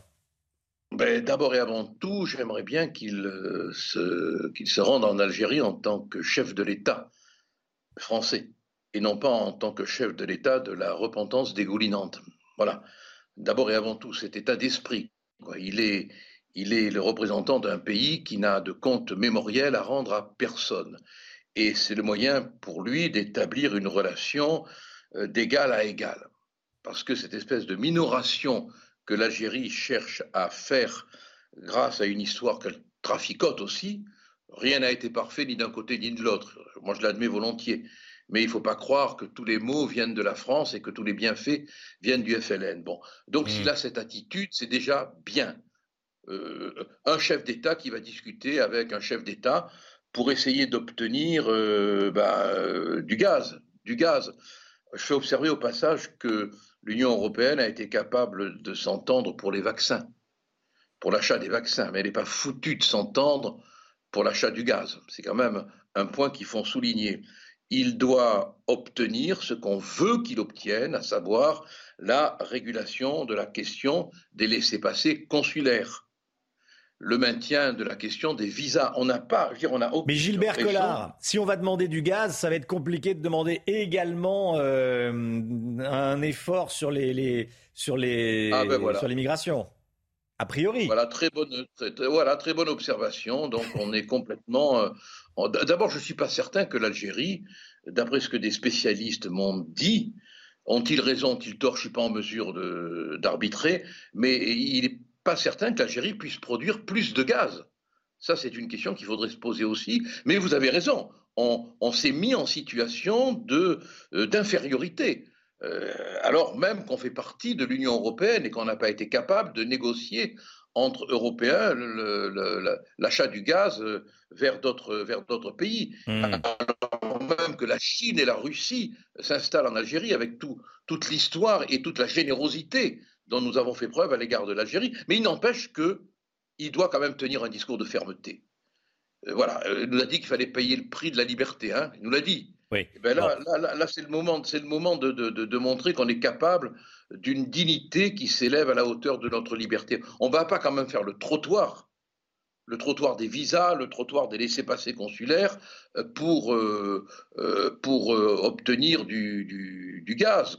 Bon, on va, voir comment ce, on va voir comment ce, ce, voyage va se passer. On va voir ce que la France va pouvoir, va, va, va pouvoir négocier concernant le, gaz et, et, et concernant l'immigration. Pourquoi est-ce que nos relations sont toujours aussi compliquées 60 ans après l'indépendance? Oh, parce qu'on n'a pas été, on n'a pas été capable euh, de dire la vérité, c'est-à-dire les, les horreurs des uns et des autres. On a été incapable de dire la vérité sur le FLN, euh, ces, crimes réels, indiscutables, euh, le, rôle effroyable joué euh, par le FLN dans la direction de l'Algérie depuis des années et des années, jusqu'à Boumedienne, jusqu'à ce moment-là. Bon, et on a laissé se créer une espèce de, propagande, de propagande qui touche les jeunes générations. Il faut regarder la télévision algérienne. C'est vachement intéressant. Les Français sont présentés comme les, comme les nazis. Euh, ce sont les images que, que, que, les téléfilms, que hmm. l'histoire raconte. Bon. Et la jeunesse est complètement imprégnée de cette idée. Bon. Donc il y a une véritable, un véritable bouleversement culturel à faire qu'on n'a pas été capable d'imposer. Et ce n'est pas euh, avec les, travaux de Benjamin Stora qu'on va, qu'on va évoluer, bien évidemment. Bon, donc, ils ont un avantage extraordinaire qu'on leur a offert sur un plateau déséquilibré de la balance de la justice historique, c'est qu'on est coupable, ils sont innocents, alors que c'est faux. Alors, quand, Emmanuel Macron parle de, rente mémorielle euh, qu'exploitent les autorités algériennes, vous êtes d'accord avec lui en réalité alors? Bien, sûr, mais fallait-il encore qu'il n'aille pas dire que la colonisation était un crime contre l'humanité? Vous comprenez euh, Cet homme euh, fait le grand écart politique au point que sa colonne vertébrale va se péter un de ces quatre matins. Quoi. On ne peut pas dire une chose et son contraire.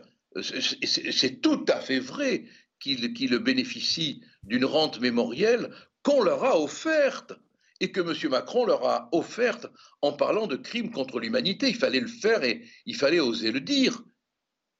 Merci beaucoup. Merci Gilbert Collard. Merci d'avoir été en direct avec nous ce matin dans, la matinale député européen. Reconquête, bonne journée à vous. Et puis on va suivre évidemment ce, déplacement du président de la République eh, en, en Algérie. Il est 7h16, 7h15.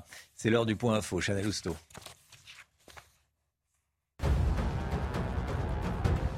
Gérald Darmanin veut renvoyer les trafiquants de crack dans leur pays d'origine. Le ministre de l'Intérieur va bientôt se rendre en Afrique de l'Ouest pour discuter avec les pays concernés. Il a affirmé hier devant la préfecture de police de Paris que le crack restait le plus grand sujet de la capitale. Entre le 20 juillet et le 20 août dernier, 128 personnes ont été interpellées. À Lyon, l'ambulancier qui a percuté et tué deux mineurs lundi a été mis en examen pour homicide involontaire. Les deux adolescents roulaient sur une trottinette. Ils sont morts quasiment sur le coup. Le parquet de Lyon a mis en évidence l'imprudence de la conduite de cet ambulancier. Il a été placé sous contrôle judiciaire et n'a plus le droit de conduire tout véhicule terrestre à moteur. La rentrée scolaire, c'est dans une semaine et cette information de la matinée, l'association UFC Que Choisir déconseille aux parents d'acheter des stylos billes. Elle a testé une trentaine de produits scolaires et le résultat est inquiétant. Presque la moitié d'entre eux contiennent des composants potentiellement dangereux. Ils peuvent provoquer des pathologies allant d'une simple allergie au cancer.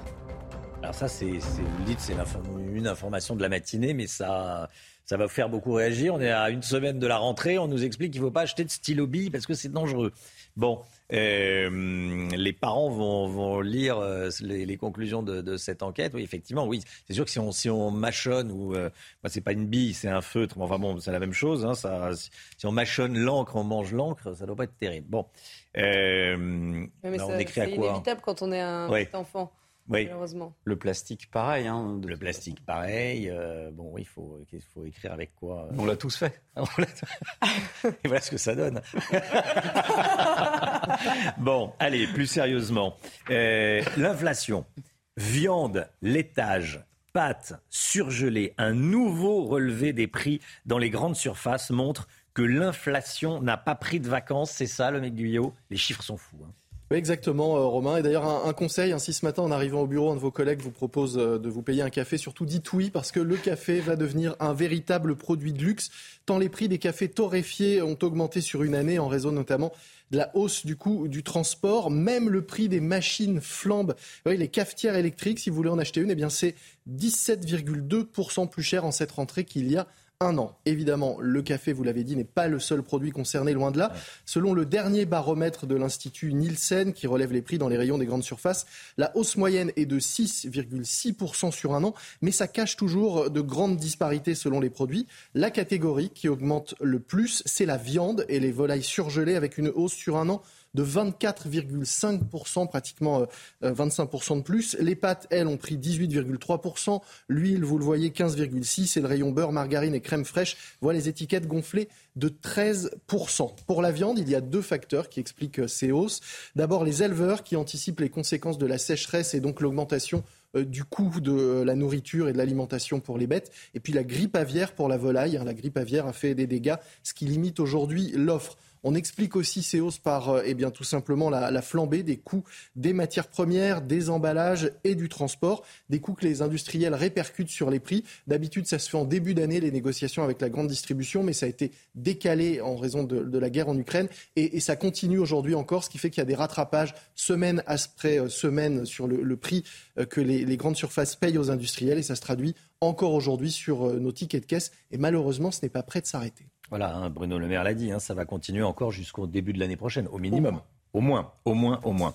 Merci beaucoup, le MIC. Plus 25% pour le prix de, de la viande, euh, plus 20% pour le prix des pâtes sur, euh, sur un an. C'est une explosion des prix. C'est une explosion des prix.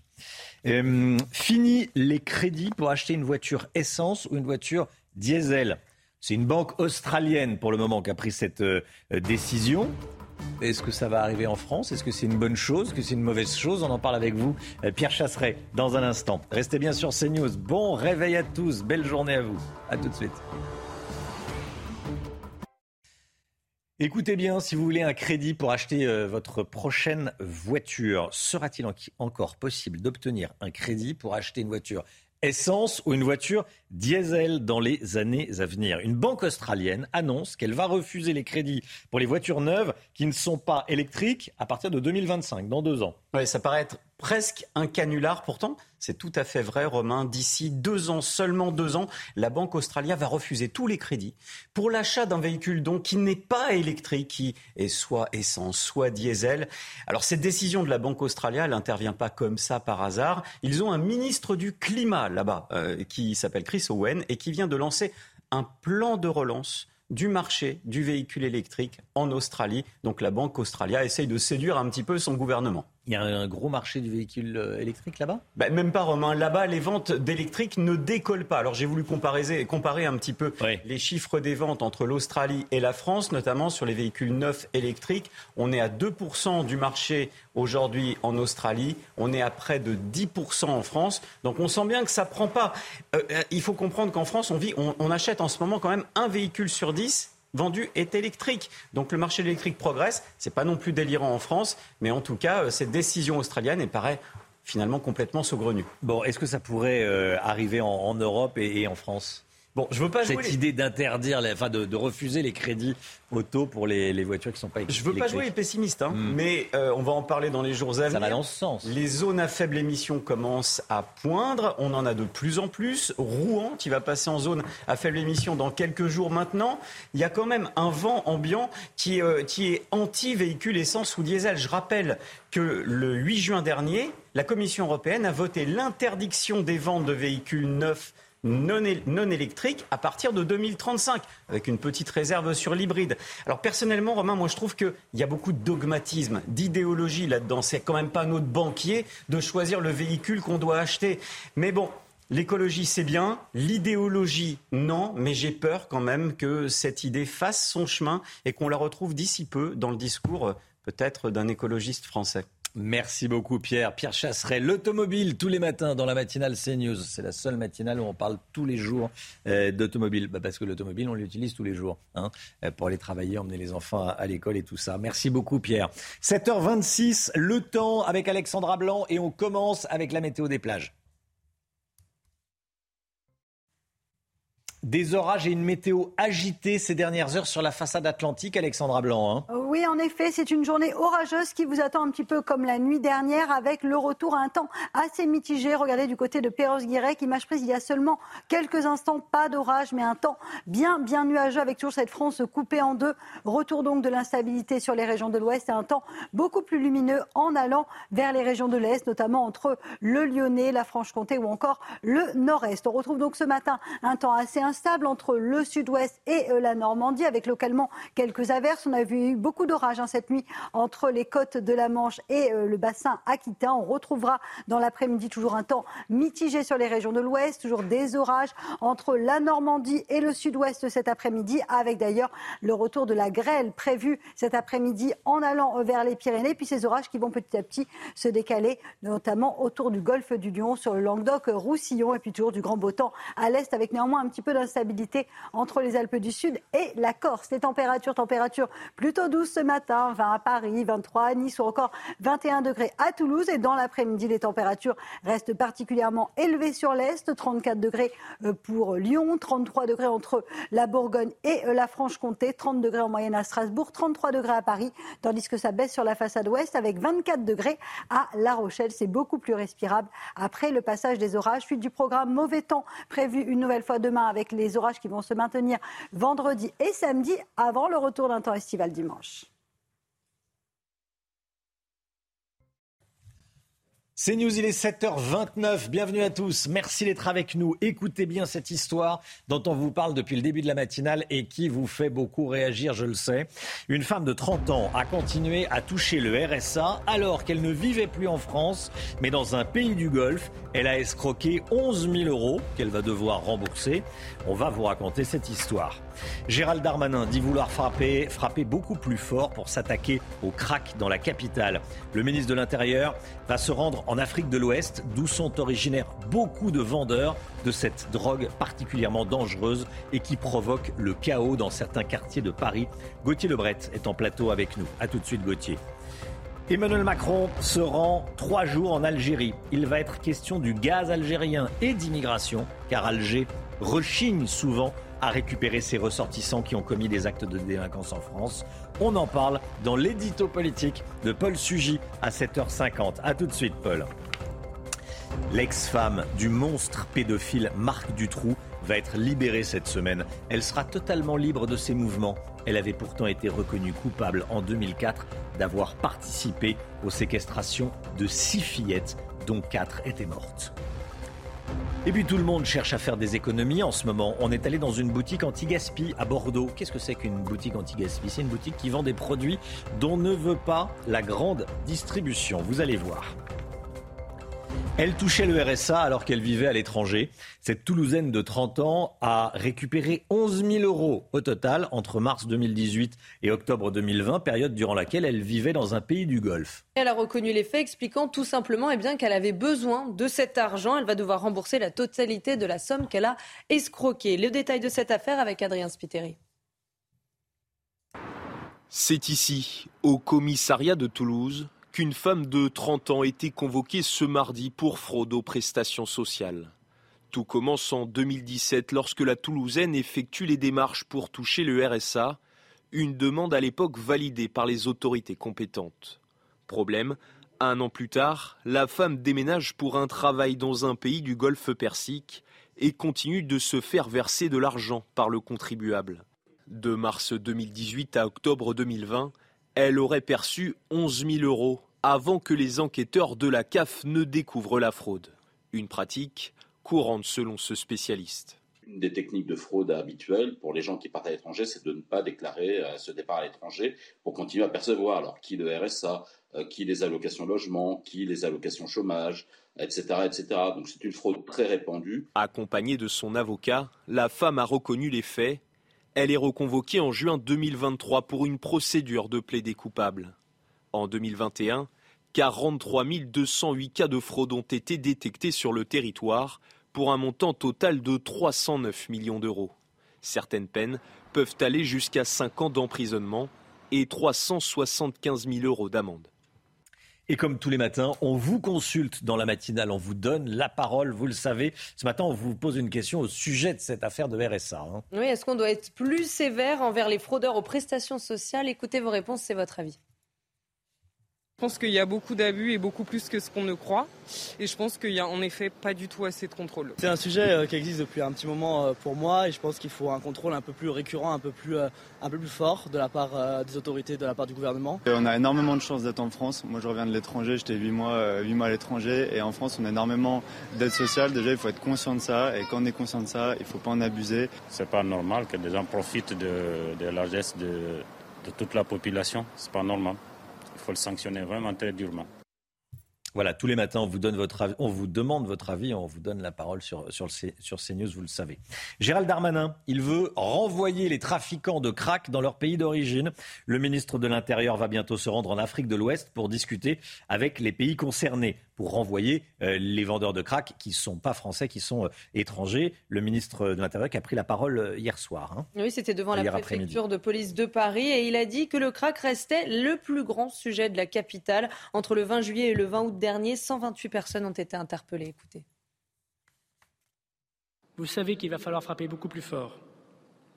Le crack n'a pas besoin d'être réduit, mais anéanti.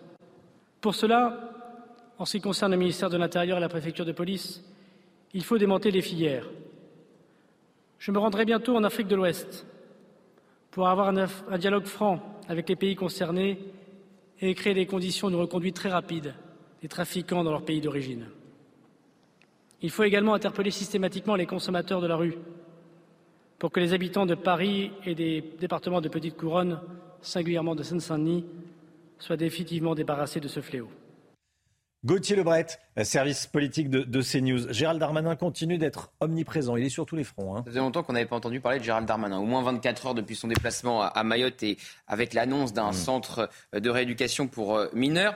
L'omniprésent ministre de l'Intérieur qui avait donc promis avant l'été déjà d'éradiquer le crack d'ici un an euh, dans la capitale après s'être renvoyé euh, la balle pendant des mois et des mois avec euh, Anne Hidalgo et la mairie de Paris. Il a donc, vous venez de l'entendre, annoncé hier un déplacement en Afrique de l'Ouest pour discuter avec les pays concernés eh du démantèlement des filières et de l'expulsion des trafiquants dans leur pays d'origine, explique le ministre. Gérald Darmanin qui prend décidément un grand nombre d'engagements devant les Français après avoir passé un été qui a fait penser à ceux de Nicolas Sarkozy en son temps quand il était ministre de l'Intérieur.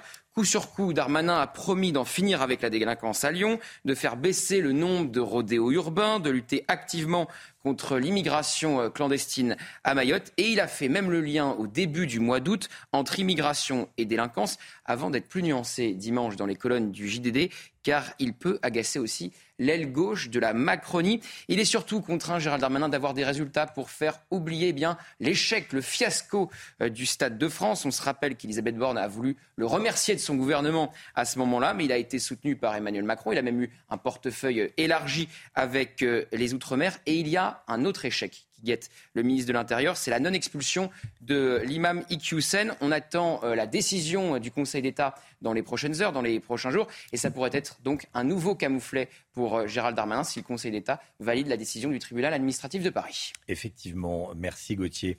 À Lyon, l'ambulancier qui a percuté et tué deux mineurs lundi a été mis en examen pour homicide volontaire. Les deux jeunes, les deux ados, hein, roulaient sur une trottinette. Ils sont morts quasiment sur le coup. Le parquet de Lyon a mis en évidence l'imprudence de la conduite de cet ambulancier. L'ex-femme de Marc Dutroux sera totalement libre à la fin de la semaine. Dimanche à minuit sonnera la fin de sa libération conditionnelle. Elle avait été condamnée en 2004, Michel Martin, euh, euh, parce qu'elle avait été reconnue coupable d'avoir activement participé à la séquestration euh, et aux monstruosités de Marc Dutroux et aux séquestrations de petites filles pratiquées par son mari Marc Dutroux. Le tueur et pédophile belge a séquestré au total six fillettes en 1995 et en 1996. Quatre d'entre elles sont décédées. Michel Martin aura purgé 16 des 30 ans de prison auxquels elle avait été condamnée avant d'obtenir une libération conditionnelle en 2012. Valérie Labonne. Sa libération conditionnelle en août 2012 avait déjà suscité un tollé en Belgique. Michel Martin, l'ex-femme de Marc Dutroux, arrive au bout de sa période de 10 ans de probation. À partir de ce 28 août, elle redeviendra une citoyenne comme une autre, une situation inacceptable pour les familles des victimes. Cela leur fait beaucoup de peine, ils éprouvent de la douleur, euh, de l'incompréhension, certains, d'autres euh, réagissent euh, même avec colère et indignation. mais donc oui, il faut s'imaginer en tant que parent d'être confronté avec la nouvelle. Hein, la justice vient de les informer. Elle avait été reconnue coupable en 2004 d'avoir activement participé aux séquestrations de six fillettes, dont quatre sont mortes. La loi belge permet une sortie anticipée sous condition. Michel Martin n'a accompli que 16 des 30 ans pour lesquels elle a été condamnée. L'association milite pour que ces conditions de sortie soient plus restrictives. C'est important qu'il y ait un suivi plutôt que euh, à la fin de la peine, hein, quand, elle quand, elle arrive à échéance, que la personne soit libérée du jour au lendemain et qu'il n'y ait plus aucune condition. Cette affaire a traumatisé les Belges. Elle reste considérée encore aujourd'hui comme la pire affaire criminelle de l'histoire du pays. Faire des économies, faire des économies, tout le monde cherche à en faire en ce moment. Euh, on veut consommer avec, à des prix moins élevés. Et euh, une nouvelle épicerie à Bordeaux euh, fait cette euh, promesse de faire payer moins cher à, ses clients. C'est une enseigne anti-gaspi, Chana. Oui, en clair, elle propose des produits que la, la, grande distribution ne voulait pas, notamment des fruits et légumes un peu trop gros ou un peu moins jolis que les autres. En tout cas, c'est un bon moyen de faire des économies. Reportage signé Jérôme Rampenou. Dans le centre de Bordeaux, cette nouvelle épicerie vient d'ouvrir avec un concept anti-gaspi. Ici, on propose des produits que la grande distribution ne veut pas à des tarifs attractifs. Ça vaut le coup. Les tomates, les tomates, celles que je prends, les tigrés, franchement, il y a plus d'un euro de différence. Un euro, vous savez, à l'heure actuelle, c'est énorme.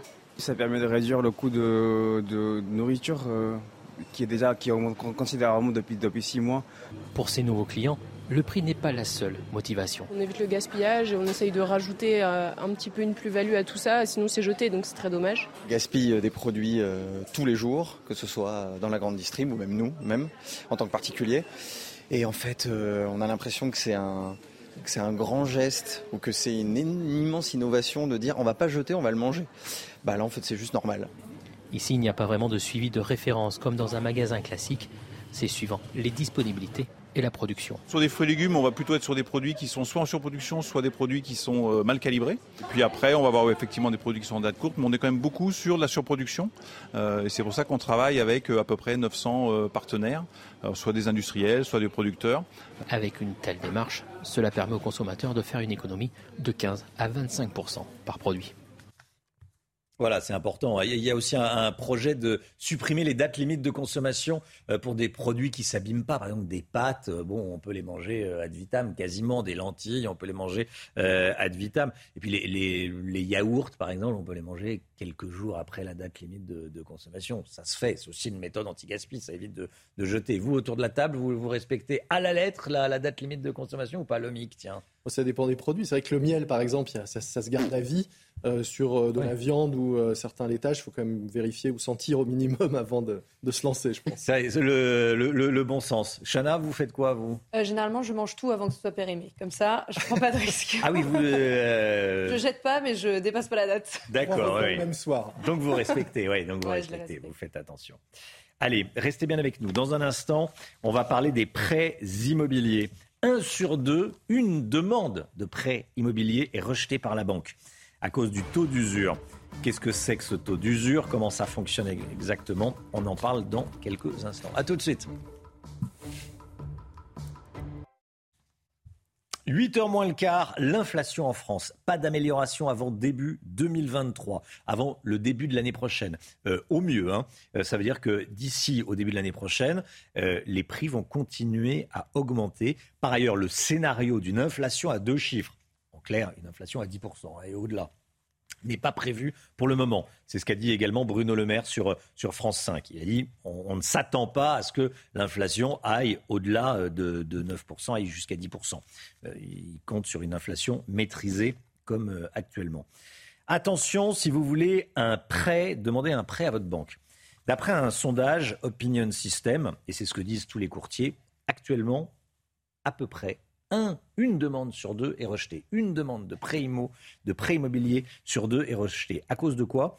À cause du taux d'usure qui est trop bas. Et des rencontres ont démarré entre la Banque de France, Bercy, les prêteurs et les associations de consommateurs pour réévaluer euh, ce taux. Mais le taux d'usure, qu'est-ce que c'est concrètement? On voit ça avec Michael Dos Santos. Le taux d'usure est devenu la hantise des emprunteurs et des professionnels. Il y a vraiment beaucoup de dossiers qui ne passent pas à cause de ce taux d'usure. Même des très beaux profils aujourd'hui se retrouvent euh, dans l'impossibilité de pouvoir, euh, de pouvoir emprunter. Et ça, c'est vraiment euh, frustrant et pour nous, mais surtout pour, bah, pour tous les Français qui souhaitent acheter aujourd'hui. Fixé en juillet dernier par la Banque de France à 2,57% pour un prêt de 20 ans et plus, le taux d'usure correspond au taux d'intérêt annuel effectif global maximum que les banques peuvent appliquer. Ce taux d'intérêt, tout compris, englobe plusieurs frais, parmi eux les intérêts bancaires, les frais de dossier, le coût des assurances ou encore les frais de garantie. Avec un taux d'usure trop élevé de 0,01 point, Maxime s'est vu refuser son prêt à la banque. Grâce à un montage de son courtier, cet avocat au salaire brut de 6 000 euros par mois a pu accéder à la propriété. Avec la hausse euh, des taux, euh, ben, je suis passé juste au-dessus. En l'espace d'une semaine, euh, ben, je suis passé du tout au tout et d'un coup, le, rêve s'effondre un petit peu. Si j'étais juste resté auprès de ma banque, ben, malheureusement, je serais toujours locataire.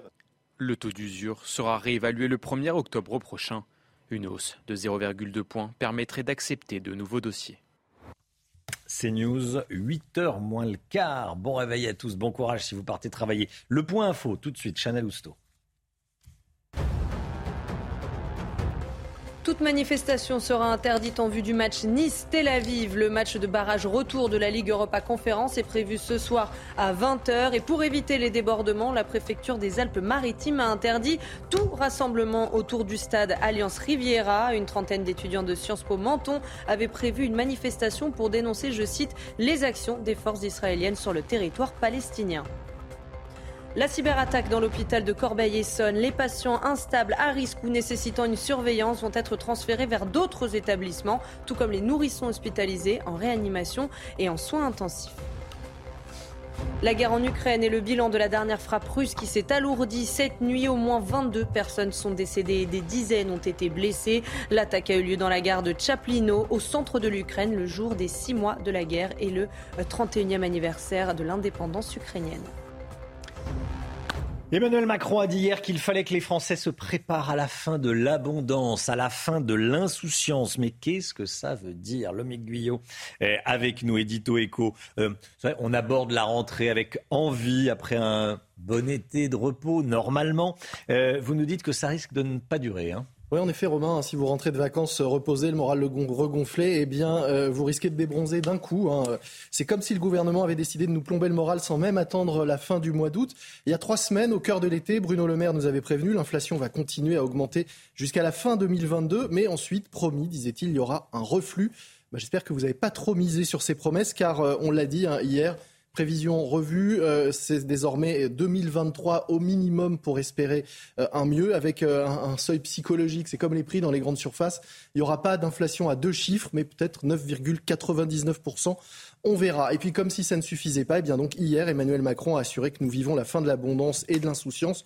En clair, il va falloir revoir certaines de nos habitudes. Alors, de quelles habitudes parle-t-on concrètement? Bah Évidemment, hein, celle de euh, l'énergie abondante et bon marché, ça c'est terminé. Le prix du gaz naturel a dépassé ce mercredi les 300 euros le mégawattheure, un prix historiquement haut. On n'avait pas vu ça depuis mars et le début de la guerre en, en Ukraine. Sans le fameux bouclier énergétique, nos factures de gaz auraient doublé depuis l'hiver dernier. Or, ce bouclier ne sera pas éternel. Sans nouvelles mesures, les factures pourraient grimper de 70 à 80 en octobre, comme on le voit en Grande-Bretagne. Évidemment, le gouvernement veut éviter tout cela et espère limiter la hausse à 20%, notamment en renforçant le chèque énergie pour les ménages les plus modestes. Et puis grâce à nos stocks, hein, on l'a vu, 90% de remplissage ce matin pour, nos stocks, ce qui devrait nous permettre d'assurer un hiver à peu près tranquille. Idem à la pompe, hein, les prix des, carburants euh, euh, vont sans doute augmenter avec la fin de la remise. Euh, en avion aussi, on a vu cet été Ryanair annoncer la fin des, des billets à 10 euros en raison de l'augmentation du prix du kérosène. Et puis c'est aussi la fin de l'abondance côté finance. On en parlait juste avant. Jusqu'ici, l'argent était pas cher. Un crédit immobilier, il y a quelques mois, on pouvait emprunter à 1%, peut-être même moins. Désormais, c'est plus de 2% ou autour de 2% sur 20 ans. Conséquence concrète, eh bien, moins d'emprunteurs et, de l'argent qui revient plus cher. On peut aussi euh, anticiper la fin de l'abondance au robinet et puis euh, avec euh, l'eau qui va, qui va devenir plus chère. Bref, il y a un seul indicateur avec toutes ces nouvelles qui risque de se diriger à la baisse, c'est celui du moral des Français. Ça, on en reparlera je pense, assez rapidement. Merci beaucoup, Lomic. Vous y faisiez allusion. Hein. On l'a appris il y a quelques instants. La France a rempli ce matin plus de 90% de ses réserves de gaz, de ses stocks de gaz pour l'hiver. Euh, ce qui veut dire qu'on devrait euh, réaliser l'objectif du gouvernement qui était de remplir à 100% en novembre. 90% en 90% euh, fin août, a priori, on devrait avoir les 100% en novembre. Merci beaucoup, Lomic. 7h50, 8h moins 10. Restez bien avec nous dans un instant, la politique. L'édito de Paul Sugy, on va parler de la visite d'Emmanuel Macron en Algérie. Pourquoi faire Visite sur fond de tension? A tout de suite. Paul Sugy avec nous. Bonjour Paul. Bonjour Emmanuel Macron commence aujourd'hui une visite de trois jours en Algérie après euh, une année qu'on va euh, qualifier de glaciale, des relations glaciales entre Alger et Paris. Cette visite était nécessaire face aux enjeux migratoires que le gouvernement veut veut prendre à bras le corps. C'est ce que vous nous dites ce matin Absolument, Romain. Enjeu migratoire et aussi enjeu énergétique. Euh, c'est peu dire qu'il y avait l'an dernier de l'eau dans le gaz, mais à présent qu'on n'a plus de gaz, il ne s'agirait pas que la relation avec l'Algérie prenne l'eau. Et donc, il faut maintenant aller voir ce euh, pays qui est l'un des plus grands euh, producteurs et exportateurs de gaz aussi au monde. Plus, manque de pont, on s'est fait griller la politesse par les Italiens qui ont eu quand même le mauvais goût de signer avant nous un contrat de 4 milliards avec les Algériens, pas plus tard que le mois dernier. Donc, il s'agirait d'arriver avant que les cuves soient vides. pourquoi pas? On verra aussi peut-être lancer d'autres projets. Il y a encore une part assez importante du territoire algérien qui reste inexploité, mais ce serait là une politique d'investissement sur le long terme. Bon, et puis en plus de cela, la visite arrive opportunément au moment où euh, les Russes ont à ce point pris pied euh, en Afrique du Nord que finalement même les Algériens, qui au début y trouvaient euh, tout de même leur compte, finissent par se dire qu'il s'agirait de ne pas mettre leurs œufs, tous leurs œufs dans le même panier, et donc de reprendre contact avec le monde occidental. Alors, effectivement, au menu de la visite, il y aura donc bien sûr le sujet énergétique, mais aussi l'immigration, vous l'avez dit Romain. Alors, la situation s'est un petit peu dégelée. On se rappelle l'échange de politesse qu'il y avait eu euh, l'an dernier euh, lorsque la France euh, avait reproché au gouvernement algérien sa très mauvaise volonté justement en matière d'immigration illégale vers la France, puisque la délivrance de laissés-passer consulaires était quasiment à sec. En, clair, l'Algérie refusait de récupérer les personnes présentes clandestinement sur le sol français. Alors ça a un petit peu progressé. On est passé de quelques dizaines de laissés-passer consulaires, ce document qui est nécessaire pour qu'une personne algérienne présente en France illégalement rentre en Algérie. Maintenant, on est quasiment à plus de 300. On peut espérer que cela progresse. Puis, mais c'est passé discrètement. Euh, L'Algérie, qui avait décidé notamment d'empêcher le survol des avions français au-dessus de son territoire, avait fini par euh, euh, accepter de lever la mesure de sanctions au cours de l'année précédente. Donc, tous les indicateurs semblent au vert. Emmanuel Macron se rend à cette visite présidentielle sur la demande et à l'initiative donc du président algérien, M. Tebboune. Bon, alors, en revanche, il aurait pu venir un peu plus discrètement. Il vient accompagné d'une délégation de 80 personnes, 7 ministres, une vingtaine de parlementaires. Bon, un petit peu de chance quand même. On apprend ce matin que le grand rabbin Chaim Corsia, qui était euh, au menu de la visite également et qui n'avait pas forcément contenté les Algériens en annonçant sa venue, manque de peau à le Covid. Il restera donc à Paris. Emmanuel Macron s'est vu jusqu'ici reprocher vertement son attitude avec l'Algérie, à la fois dans l'opinion publique française et du côté algérien. Est-ce qu'il peut éviter cette fois un pareil échec? C'est-à-dire que si Emmanuel Macron avait voulu apprendre les limites de la stratégie du en même temps, l'exemple algérien les lui servait sur un plateau. Euh, quand on veut essayer de contenter tout le monde, on peut aussi finir par fâcher tout le monde. Et euh, Emmanuel Macron euh, s'était un peu cassé les dents. Alors, il avait eu cette phrase malheureuse et qui continue de le suivre sur la colonisation algérienne lorsqu'il était encore candidat. Quelques mois plus tard, il aurait pu espérer être reçu en 2017 en fanfare par le président Bouteflika. Et puis, eh bien, la visite avait été plus que glaciale. On a même appris a posteriori qu'il n'avait été finalement reçu que quelques minutes lors d'une entrevue personnelle avec le président algérien et que la délégation euh, française s'était vue servir du thé pour faire croire aux caméras qui étaient postées à l'extérieur euh, que l'entretien se prolongeait. Tactique diplomatique euh, éculée. Mais donc, vous voyez bien que finalement, Emmanuel Macron avait pu penser à un moment qu'il serait reçu en héros avec l'Algérie. N'était-il pas le président qui avait lui-même euh, lancé le chemin vers l'apaisement mémoriel, qui peut-être plus que tous ses autres prédécesseurs a fait, des concessions avec justement euh, la mémoire algérienne euh, sur le traumatisme de la guerre d'Algérie? Et pourtant, eh bien, cela lui a finalement à peu près rien rapporté du côté algérien. Il a pourtant continué. Il a proposé à Benjamin Stora de prendre le lead sur cette question mémorielle. Benjamin Stora, qui pourtant était loin d'être un observateur neutre de la question, puisqu'il était déjà quand même très engagé justement vers une reconnaissance reconnaissance davantage favorable à l'historiographie algérienne que celle française. Bon, mais en fin de compte, Emmanuel Macron n'a jamais réussi véritablement à récolter les fruits de cette démonstration d'affection ambitieuse à l'égard des Algériens. Alors, il a finalement changé de stratégie l'an dernier en déclarant quasiment que la nation algérienne n'existerait pas sans la colonisation française, qui était quasiment en fait l'inverse de ce qu'il avait dit précédemment. Euh, ça n'a pas plu aux Algériens. Maintenant, il faudrait qu'il donne l'impression de ne pas euh, laisser aller son appréciation sur l'histoire et la politique algérienne uniquement en fonction des besoins de la France. Certes, maintenant que nous avons besoin de gaz, on peut s'attendre à, ce que les propos soient davantage affables, mais euh, si Emmanuel Macron continue sur un en même temps chancelant, alors il ne convaincra toujours personne. Paul Sugy. Merci beaucoup, Paul, édito euh, politique. Vous le disiez, Haïm Corsia qui va pas pouvoir se rendre en Algérie parce qu'il a été testé positif au Covid. Euh, il doit le regretter sincèrement parce que euh, ce matin, il disait dans l'opinion que c'était ce serait un retour à ses racines dans une sorte d'émerveillement. Il voulait vraiment y aller. Il disait que c'était un beau cadeau que lui faisait le président de la République. Bon, effectivement, ça crée quelques remous là-bas, mais bon. Surtout chez les frères musulmans. Surtout chez les vrais musulmans, oui, euh, uniquement, presque uniquement, quasiment uniquement. Bon, 7h58, euh, merci Paul. 7h58, 8h15, soyez là. Nicolas Dupont-Aignan sera l'invité de Laurence Ferrari. Tout de suite, c'est le temps avec Alexandra Blanc. Ravi de vous retrouver avec des conditions météo particulièrement orageuses en cette journée de jeudi avec un conflit de masse d'air. On a un air très chaud qui remonte de la péninsule ibérique et un temps beaucoup plus frais qui circule sur la façade ouest. Et donc, conséquence, on a un temps instable, beaucoup d'orages cette nuit, ce matin, mais également cet après-midi avec des orages entre la Normandie, le sud-ouest, les régions centrales ou encore en allant au pied des Pyrénées avec d'ailleurs un risque de grêle. On va avoir de la grêle cet après-midi en allant vers le sud-ouest. Les orages qui vont d'ailleurs se décaler sur le Languedoc-Roussillon, plein soleil en revanche sur les régions de l'Est. Côté température, c'est toujours très élevé à l'Est, 34 degrés à Lyon, 33 degrés en moyenne en Bourgogne, 30 degrés euh, pour Strasbourg, 33 degrés à Paris et en moyenne 32 degrés à Marseille, tandis que les températures baissent un petit peu sur la façade ouest avec 24 degrés à La Rochelle ou encore 26 degrés pour le Pays Basque. La suite du programme, des conditions météo toujours instables pour votre journée de vendredi avec le retour de la grisaille entre les régions centrales et le nord-est. On aura localement quelques petits orages en allant euh, vers le sud-est. Et puis regardez à l'arrière, retour d'un temps un petit peu plus clément avec le retour de quelques éclaircies. Quelques nuages néanmoins devraient persister euh, sur le nord-ouest. Et puis à noter également le retour du vent en Méditerranée, le tout dans des températures un peu plus respirables, 26 degrés en moyenne au nord et 30 degrés dans le sud. C'est News, il est 8h pile. Bienvenue à tous. Merci d'être avec nous à la une ce matin.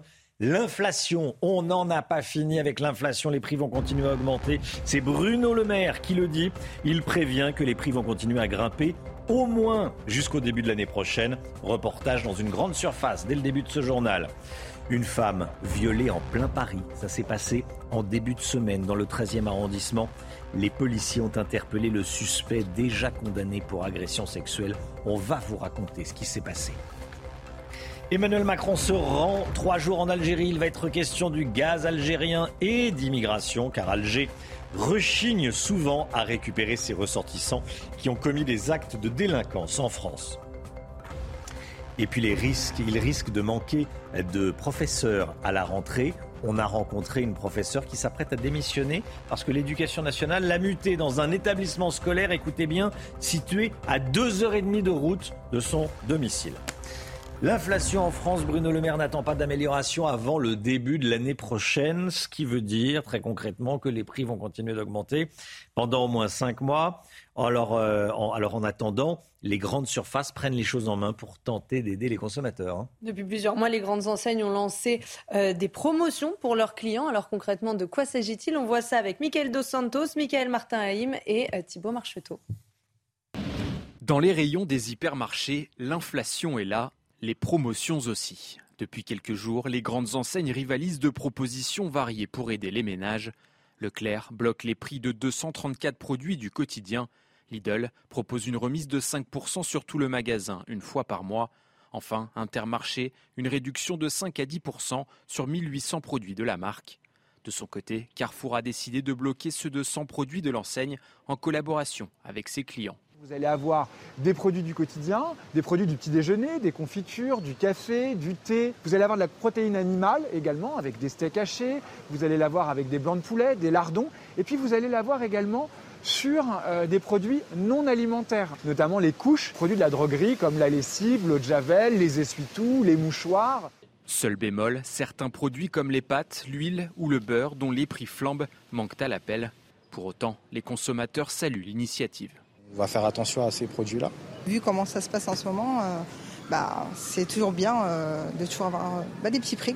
C'est une bonne chose, surtout sur les produits d'hygiène. Ça, ça me convient, mais moi je n'achète que les produits que j'ai l'habitude d'acheter. Reste à savoir si ces promotions anti-inflation vont réellement impacter le budget des Français.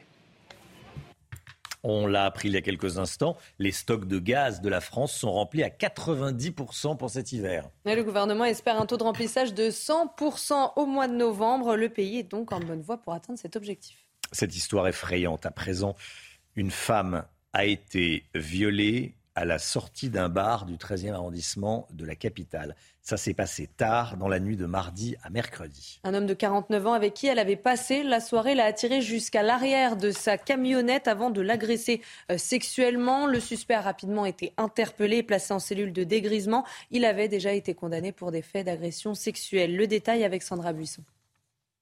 C'est un témoin qui a alerté la police quand il a vu une femme nue déambuler dans une rue du 13e arrondissement de Paris, euh, visiblement en état de choc. Sur les lieux, les agents ont pris en charge la jeune femme, tout juste majeure, qui leur a expliqué qu'elle avait passé la soirée euh, dans un bar avec un homme. Selon son récit, l'individu l'a ensuite attirée à l'arrière d'une camionnette avant euh, de la violer. Après avoir retrouvé une partie des vêtements de la jeune femme dans la rue, les policiers ont identifié rapidement un suspect correspondant correspondant à la description dans une camionnette blanche, tout feu éteint. À l'arrière de la euh, camionnette, les agents de la BAC ont constaté la présence d'une couverture et d'un oreiller, mais aussi euh, des chaussures similaires à celles de la jeune femme, ainsi qu'un soutien-gorge, des effets qui n'avaient pas été retrouvés auparavant avec les autres affaires dans la rue. Le suspect avait sur lui, dans une poche, un ticket du bar désigné par la plaignante. Âgé de 49 ans, l'homme était en état d'ébriété au moment de son interpellation. Une source judiciaire nous précise qu'il est connu euh, des services de police pour différents faits, notamment d'agression sexuelle. Le déplacement d'Emmanuel Macron en Algérie à partir d'aujourd'hui et pendant trois jours, visite officielle, déplacement sous le signe de l'amitié entre Alger et Paris, c'est ce que dit euh, l'Elysée. Il y a euh, plusieurs thèmes très sensibles qui vont être abordés, Chana. Oui, notamment le gaz et les OQTF, les obligations de quitter le territoire français. Les enjeux de cette visite résumés par Jeanne Cancard. Sa dernière visite en Algérie remonte au début de son premier mandat en 2017. Rapidement, lors de sa déambulation, Emmanuel Macron avait été interpellé sur un passé franco-algérien qui ne passe pas. On a cette histoire entre nous. Mais moi, j'en suis pas prisonnier. Mais vous, vous avez quel âge? Mais vous avez jamais connu la colonisation. Qu'est-ce que vous venez m'embrouiller avec ça? Vous, votre génération, elle doit regarder l'avenir. C'est justement vers l'avenir et la jeunesse que le président français veut tourner cette nouvelle visite. Après son entretien en tête-à-tête prévu aujourd'hui avec le président Tebboune, Emmanuel Macron rencontrera de jeunes entrepreneurs demain à Alger. L'objectif de ce déplacement, tenter de refonder une relation abîmée par plusieurs mois de bruit mémoriel, sans pour autant mettre ce sujet au cœur de sa visite. Autre thème que l'Élysée ne souhaite pas au centre des discussions, mais qui sera inévitable, celui du gaz. Les Européens, pressés de réduire leur dépendance au gaz russe, se tournent de plus en plus vers l'Algérie. Les deux présidents devraient aussi évoquer l'épineux sujet des laissés-passer consulaires, indispensables pour expulser des clandestins algériens du territoire français. À l'automne, pour faire pression et obtenir davantage de laissés-passer, Paris avait décidé de réduire de moitié le nombre de visas accordés à l'Algérie. Avec cette visite, Emmanuel Macron va donc tenter de sonner la fin des hostilités. Voilà, et euh, on peut vous confirmer cette information. Haïm Corsia, grand rabbin de France, euh, ne, ne sera pas du voyage. Il devait y aller. Il a le Covid. Le Haïm Corsia a le Covid. Il restera donc euh, en France. Toute manifestation sera interdite en vue du match Nice-Tel Aviv. Match de barrage, retour de la Ligue Europa Conférence. Le match est prévu ce soir à, à 20h.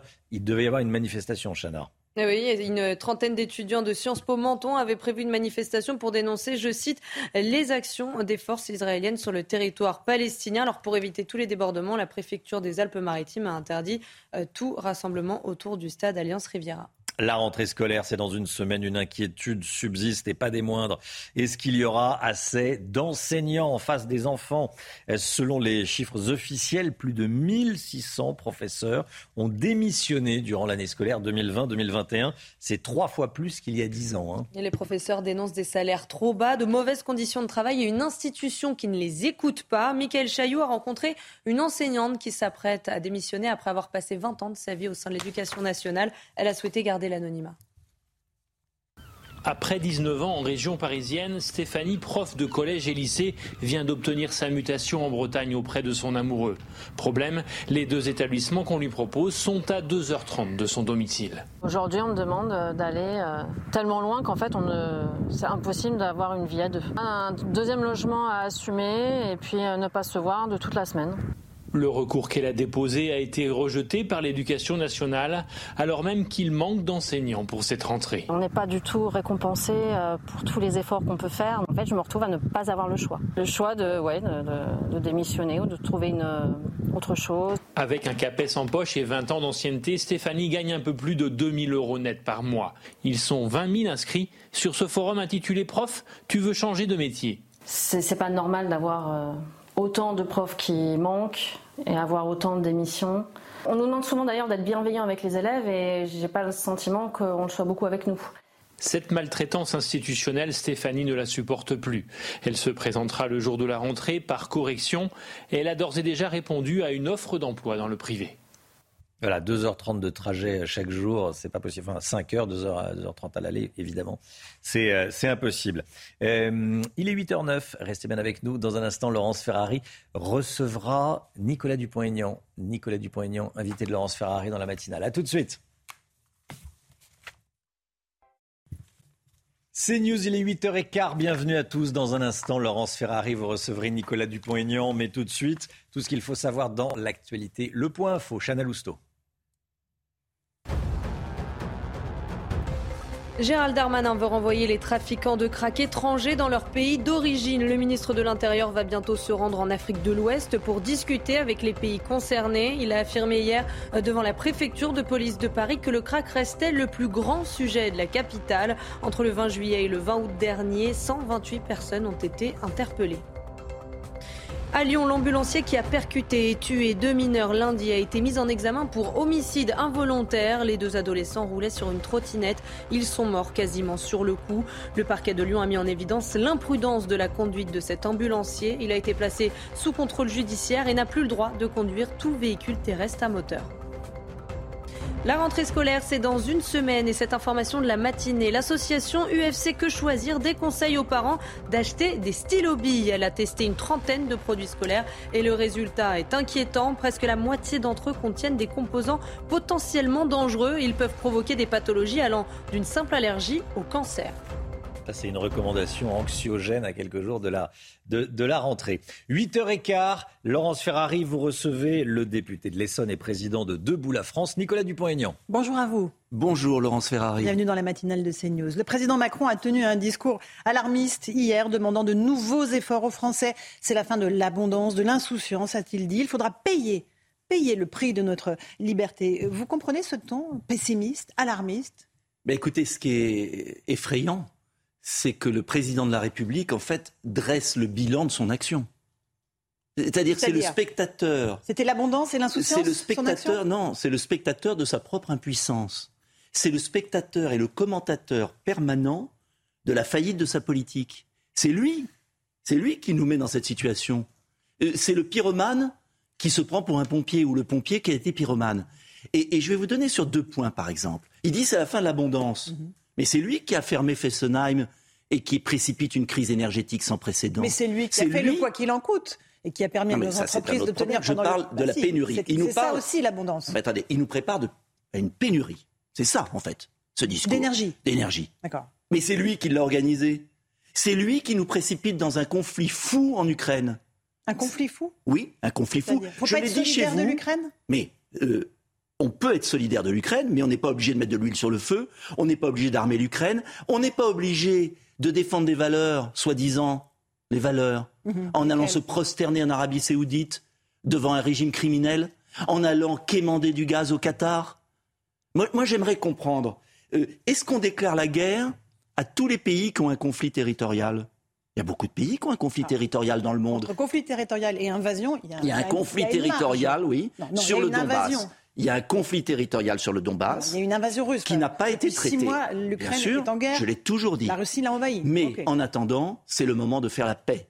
Sinon, l'Europe va plonger dans une crise énergétique, sociale, économique, qui feront la joie des Chinois d'un côté, des Américains de l'autre. Vous savez ce qui se passe actuellement en Ukraine et en Russie? C'est la faillite et la destruction de l'Europe. Alors M. Macron, qui se croit un grand Européen, devrait rétablir l'indépendance de la France, sortie de l'OTAN, indépendance de la France, plan de paix équilibré. Il ne s'agit pas de dire aux Russes envahissez l'Ukraine. Il s'agit pas du tout. Il s'agit d'appliquer les accords de Minsk. Donc d'un côté, le président de la République se lamente. En fait, il gémit en public en permanence. Et puis de l'autre, il continue la même politique. Il continue la politique absurde des éoliennes qui ne marchent pas. Il a fermé Fessenheim. Il, Euh, il ouvre des centrales à charbon. De, de PR. Non, mais il rouvre des centrales à charbon. Euh, et il nous dit qu'il défend le climat. C'est un tissu d'incohérences, de mensonges. Mais les Français se disent. Mais ils entendent le discours euh, et ils sont inquiets, les Français. Mais bien sûr, ils ont des raisons d'être inquiets avec un raisons. président qui, nous, rentrée qui qui s'annonce fonce dans le mur. est terrible. Parce que ce qui est terrible, et ce que je ne comprendrai jamais, c'est comment le président peut euh, dire ça va très mal, c'est la catastrophe. Il a parlé de la sécurité. Écoutez, euh, Monsieur Dupont-Moretti, si le président avait de l'autorité, il aurait viré Monsieur Dupont-Moretti. À cause de ce qui s'est passé dans bien la prison évidemment. de Fresnes. Mais Vous il avez peut été pas- un des premiers à en parler. Oui, le 27 juillet dans l'indifférence générale. Mais qu'importe. Euh, je ne comprends pas. Il pose des constats permanents. Il se lamente en public de sa propre action. Et puis de l'autre côté, il n'agit pas. Et ce que je veux dire aux Français ce matin, parce que les Français sont à la fois anxieux, et puis souvent se disent, moi je l'ai vu pendant les vacances, à quoi bon? C'est foutu, on n'y arrivera pas. Mais c'est pas vrai. On peut remettre les choses droites. On peut avoir des prisons qui fonctionnent. On peut avoir un garde des sceaux euh, honnête euh, qui travaille. On peut. Il est malhonnête et il ne travaille Bah pas. Éric écoutez, il est mis en examen, je crois, de mémoire. hein. Euh, En tout cas, euh, il devrait démissionner. Mais Parce que quand on organise des camps de vacances, quand on organise des camps de vacances dans les prisons, quand on ne condamne pas les délinquants, après, M. Darmanin peut gesticuler et passer sa vie à faire des déclarations jamais suivies des faits. Mais, mais, mais c'est pas possible Encore de continuer comme ça. Donc on peut faire autrement. On peut. Le pouvoir d'achat, la rentrée est difficile, Oui. hausse des frais de cantine, fourniture scolaire de 5 à 10 Il y a de nombreux dispositifs d'aide qui ont été mis en place, mais euh, tout ça, évidemment, euh, va prendre fin à un moment ou à un autre. Le mur, vous le voyez pour quand? Novembre, Mais décembre, le- on va se le prendre quand, le mur? De deux choses l'une. Soit on fait la paix en Ukraine et on rétablit une coopération économique et scientifique avec la Russie, c'est vital. Soit La. Russie qui bombarde Mais des la Russie ne bombardera pas parce 22 qu'on fera un plan de paix. Hier encore. On fera un plan de paix. Et parce qu'il faut un plan de paix pour sauver l'Europe. C'est la seule solution. Soit vous aurez des troubles sociaux, économiques, et l'Europe va se suicider. Moi, je ne veux pas de ça. Ça, c'est le premier point. Deuxième point, euh, il faut rouvrir Fessenheim. Le, la- le démantèlement de Fessenheim n'a pas commencé. On peut le faire. Troisième point, il faut sortir du marché européen de l'électricité pour rétablir un prix de l'électricité unique, réglementé, puisque nous avons quand même la chance d'avoir un parc nucléaire, même s'il y a des pannes, qui fonctionne et qui n'est pas indexé sur le prix du gaz. Quatrièmement, on l'a bien vu à l'Assemblée, euh, Macron est minoritaire à l'Assemblée. Nous sommes majoritaires, les oppositions. Euh, s'il y a eu la baisse du prix de l'essence, là, qui. C'est encore trop, mais s'il y a eu une petite baisse, on l'a vu là, c'est grâce à l'opposition, c'est grâce au travail qu'on a fait à l'Assemblée. Donc ce que je veux dire aux Français, c'est que si les oppositions sont intelligentes, nous sommes majoritaires, nous pouvons prendre des mesures. Par exemple, sortir du marché européen de l'électricité au plus vite. Vous allez le proposer? Oui. Et puis je vais proposer aussi qu'il y ait un vote sur la guerre en Ukraine, sur la politique ukrainienne. Parce que vous savez que dans la Constitution, si on engage la France dans la guerre, on doit avoir un vote. Mais la Il France faut un pas vote. engagée dans la guerre en non, Ukraine, mais la vous le savez France, parfaitement. la France, par petits bouts, rentre dans une politique de surenchère dangereuse pour les Français. Dans le sillon des États-Unis? Dans le, mais même pas dans le sillon, dans l'obéissance aveugle.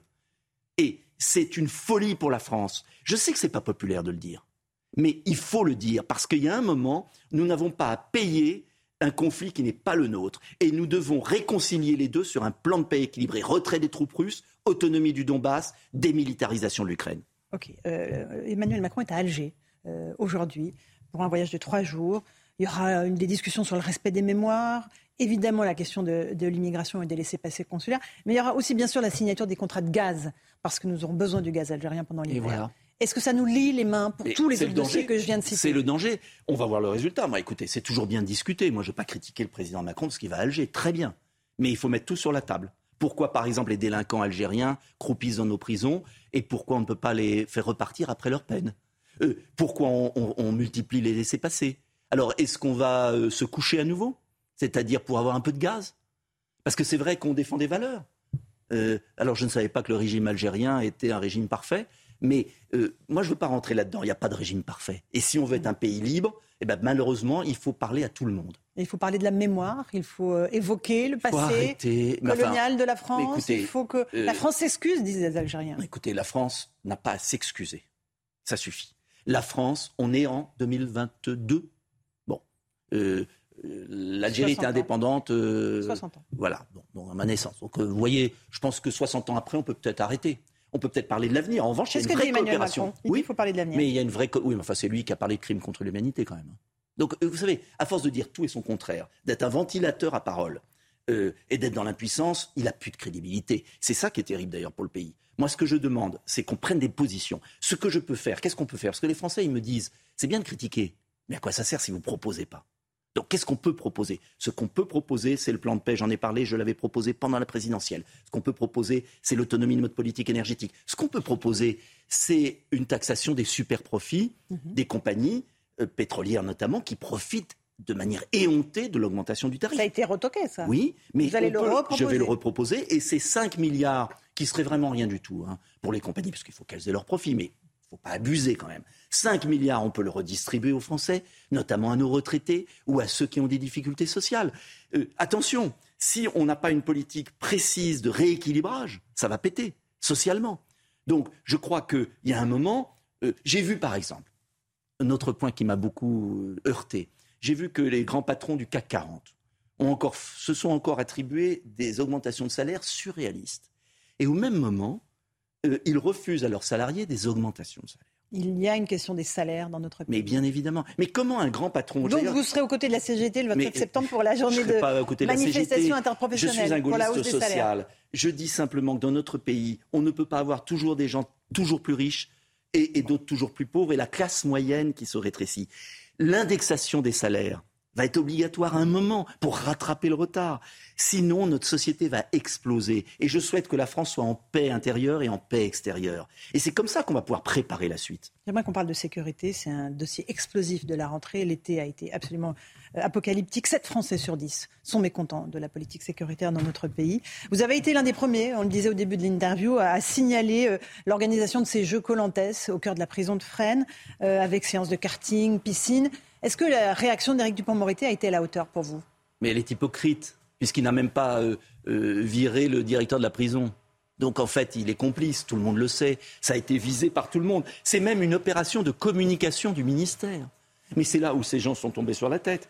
Euh, mais ça dénote un problème plus grave. Moi, j'avais fait un projet de construction de places de prison, de réhabilitation des casernes désaffectées pour ouvrir rapidement des places, séparer les primo-délinquants des délinquants chevronnés.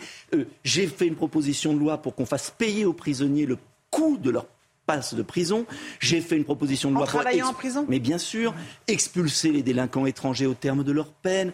Il faut un plan sérieux. En fait, c'est quoi cette affaire Colanta? C'est comme on n'est même pas Colantes. Colantes, oui. C'est comme on n'est pas capable, comme ils ne sont pas capables de construire les places. Il avait promis 15 000 places. Il en a fait 2 000. Euh, eh bien, euh, on amuse la galerie, euh, c'est de la démagogie, c'est même pas digne pour les prisonniers, ça se croit généreux, c'est une journée de karting. Mais ce pays est devenu fou. Donc, il faut remettre une vraie politique carcérale, c'est possible là aussi. Pourquoi certains pays le font? L'Espagne, la Grande-Bretagne Et pourquoi les pays le font? Ce que je veux dire aux Français, parce que je crois que le vrai danger aujourd'hui, c'est la désespérance de nos concitoyens qui se disent à quoi bon? Moi, je veux leur dire, c'est pas foutu. Mais aidez-nous, il faut que l'opposition aussi soit peut-être mieux organisée. Il faut qu'à l'Assemblée, on s'unisse, quelles que soient nos, origines, sur quelques points de salut public. Et là, on peut-être on montrera aux Français qu'il y a une alternative possible.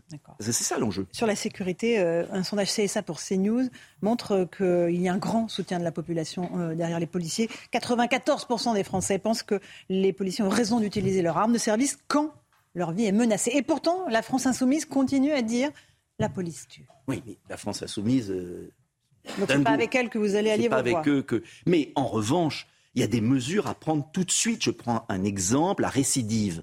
Il faut une loi sur la récidive. Vous savez qu'aujourd'hui, euh, vous volez quelqu'un, ensuite vous l'agressez, c'est pas une récidive, parce que c'est pas le même délit.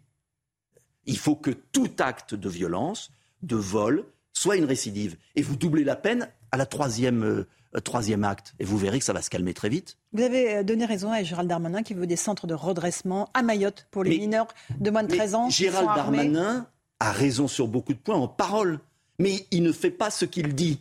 Et il ne peut pas le faire.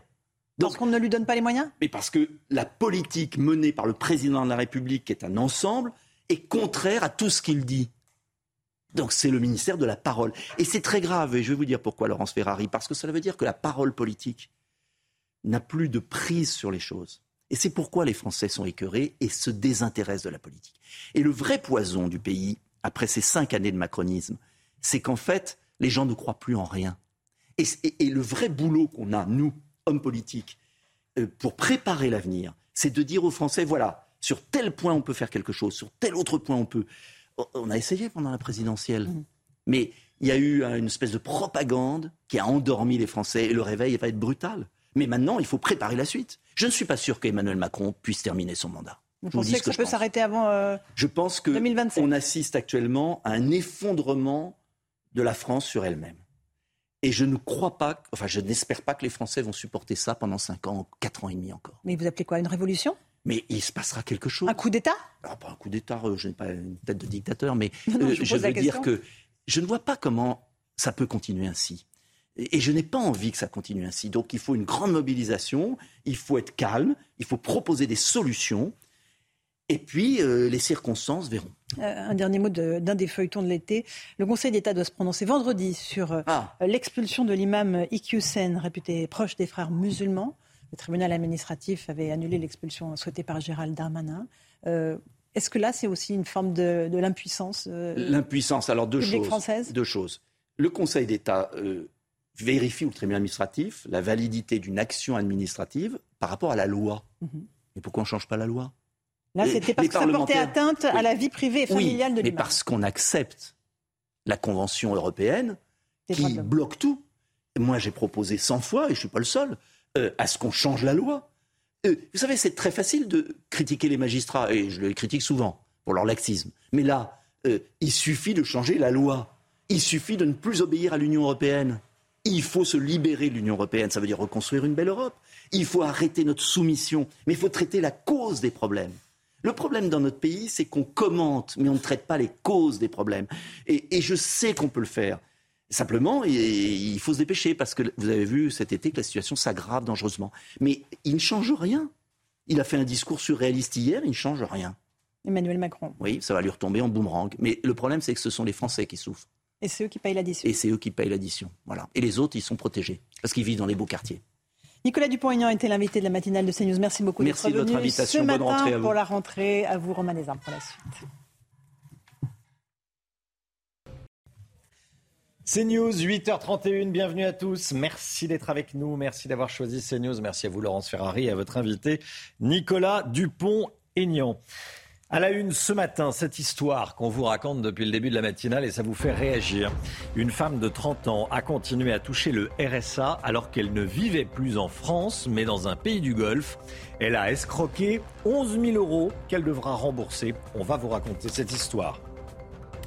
Gérald Darmanin dit vouloir frapper beaucoup plus fort pour s'attaquer au crack dans la capitale. Le ministre de l'Intérieur va se rendre en Afrique de l'Ouest, d'où sont originaires beaucoup des vendeurs de cette drogue particulièrement dangereuse et qui provoque le chaos dans certains quartiers de Paris. Emmanuel Macron se rend trois jours en Algérie. Il va être question du gaz algérien et d'immigration, car Alger rechigne souvent à récupérer ses ressortissants qui ont commis des actes de délinquance en France. Gauthier Lebret en plateau avec nous. À tout de suite, Gauthier. L'ex-femme du monstre pédophile Marc Dutroux va être libérée cette semaine. Elle sera totalement libre de ses mouvements. Elle avait pourtant été reconnue coupable en 2004 d'avoir participé aux séquestrations de six fillettes. Quatre de six fillettes étaient mortes. Le monde, tout le monde hein, cherche à faire des économies. On en est tous là. On est allé dans une boutique anti-gaspi à Bordeaux. Elle vend des produits dont ne veut pas la grande distribution. Vous allez voir. Elle touchait le RSA alors qu'elle vivait à l'étranger. C'est une Toulousaine de 30 ans qui avait choisi de partir vivre dans un pays du Golfe. Très bien, grand bien lui fasse, mais euh, elle a oublié de le signaler et elle a continué à toucher le RSA. 11 000 euros au total touchés indûment entre mars 2008 et 2018 et octobre 2020 période durant, durant laquelle donc elle, était euh, hors de France, hein, hors du territoire national. Et elle a reconnu les faits en expliquant tout simplement qu'elle avait besoin de cet argent. Elle va devoir évidemment rembourser la totalité de la somme qu'elle a escroquée. Le détail de cette affaire avec Adrien Spiteri. C'est ici, au commissariat de Toulouse, qu'une femme de 30 ans a été convoquée ce mardi pour fraude aux prestations sociales. Tout commence en 2017 lorsque la Toulousaine effectue les démarches pour toucher le RSA une demande à l'époque validée par les autorités compétentes. Problème, un an plus tard, la femme déménage pour un travail dans un pays du Golfe Persique et continue de se faire verser de l'argent par le contribuable. De mars 2018 à octobre 2020, elle aurait perçu 11 000 euros avant que les enquêteurs de la CAF ne découvrent la fraude.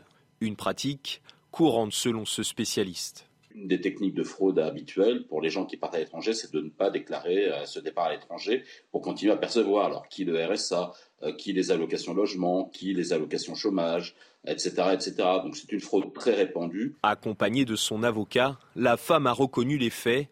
Elle est reconvoquée en juin 2023 pour une procédure de plaidé coupable. En 2021, 43 208 cas de fraude ont été détectés sur le territoire, pour un montant total de 309 millions d'euros. Certaines peines peuvent aller jusqu'à 5 ans d'emprisonnement et 375 000 euros d'amende. Et comme tous les matins, on vous consulte dans la matinale, on vous donne la parole. Ce matin, on vous pose cette question. Est-ce qu'on doit être plus sévère envers les fraudeurs aux prestations sociales? Écoutez vos réponses, c'est votre avis. Je pense qu'il y a beaucoup d'abus et beaucoup plus que ce qu'on ne croit. Et je pense qu'il n'y a en effet pas du tout assez de contrôle. C'est un sujet euh, qui existe depuis un petit moment euh, pour moi et je pense qu'il faut un contrôle un peu plus récurrent, un peu plus, euh, un peu plus fort de la part des autorités, de la part du gouvernement. On a énormément de chance d'être en France. Moi je reviens de l'étranger, j'étais 8 mois, 8 mois à l'étranger et en France on a énormément d'aide sociale. Déjà il faut être conscient de ça et quand on est conscient de ça, il ne faut pas en abuser. C'est pas normal que des gens profitent de, de la geste de, de toute la population. C'est pas normal. Il faut le sanctionner vraiment très durement. Emmanuel Macron va partir en Algérie aujourd'hui. Voyage, déplacement de trois jours. On l'a appris euh, il y a quelques minutes à Im Corsia, le grand rabbin de France, qui devait faire partie du voyage, euh, n'en fera pas partie. Il va rester euh, en France. Il a été testé positif au Covid. Gauthier Lebret, quel est le principal enjeu et quel est, j'allais dire, le, véritable enjeu de cette visite présidentielle en Algérie? C'est évidemment le gaz, Romain, alors qu'une pénurie énergétique pourrait gagner la France, même si vous l'avez dit, les cuves sont remplies à 80 90%, donc il manque plus euh, que 10% à trouver euh, pour le chef de l'État. Emmanuel Macron qui arrivera donc sur place à 15h.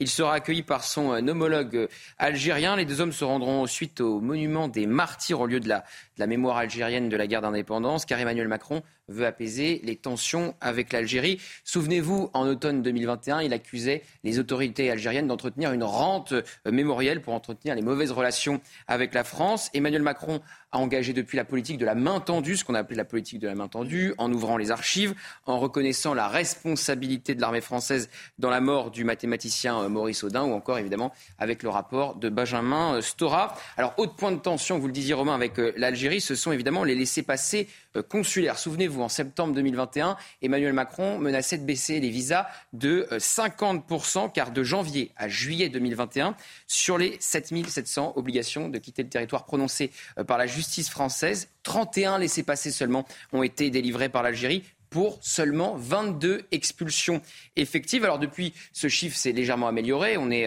à 300, aux alentours de 300 depuis mars de cette année. Mais évidemment, quand vous allez en Algérie pour demander du gaz, le rapport de force s'inverse. Le, le, coup de force est du côté de l'Algérie. Donc ça sera très compliqué de leur imposer plus de laisser-passer consulaires.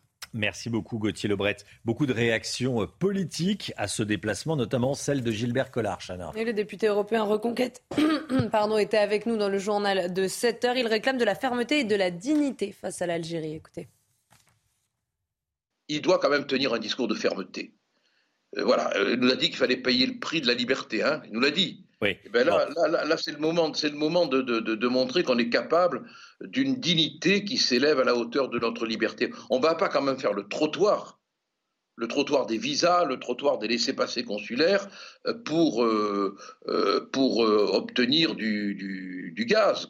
Bon, on va, voir comment ce, on va voir comment ce, voyage va se passer. On va voir ce que la France va pouvoir, va, euh, va, va pouvoir négocier concernant le, gaz et, et, concernant l'immigration. Pourquoi est-ce que nos relations sont toujours aussi compliquées 60 ans après l'indépendance? Oh, parce qu'on n'a pas été, on n'a pas été capable euh, de dire la vérité, c'est-à-dire les, les horreurs des uns et des autres on a été incapable de dire la vérité sur le FLN, euh, ces, crimes réels, indiscutables, euh, le, rôle effroyable joué euh, par le FLN dans la direction de l'Algérie depuis des années et des années, jusqu'à Boumedienne, jusqu'à ce moment-là. Bon, et on a laissé se créer une espèce de, propagande, de propagande qui touche les jeunes générations. Il faut regarder la télévision algérienne c'est vachement intéressant. Les Français sont présentés comme les, comme les nazis. Euh, ce sont les images que, que, que, les téléfilms, que hmm. l'histoire raconte. Bon. Et la jeunesse est complètement imprégnée de cette idée. Bon. Donc il y a une véritable, un véritable bouleversement culturel à faire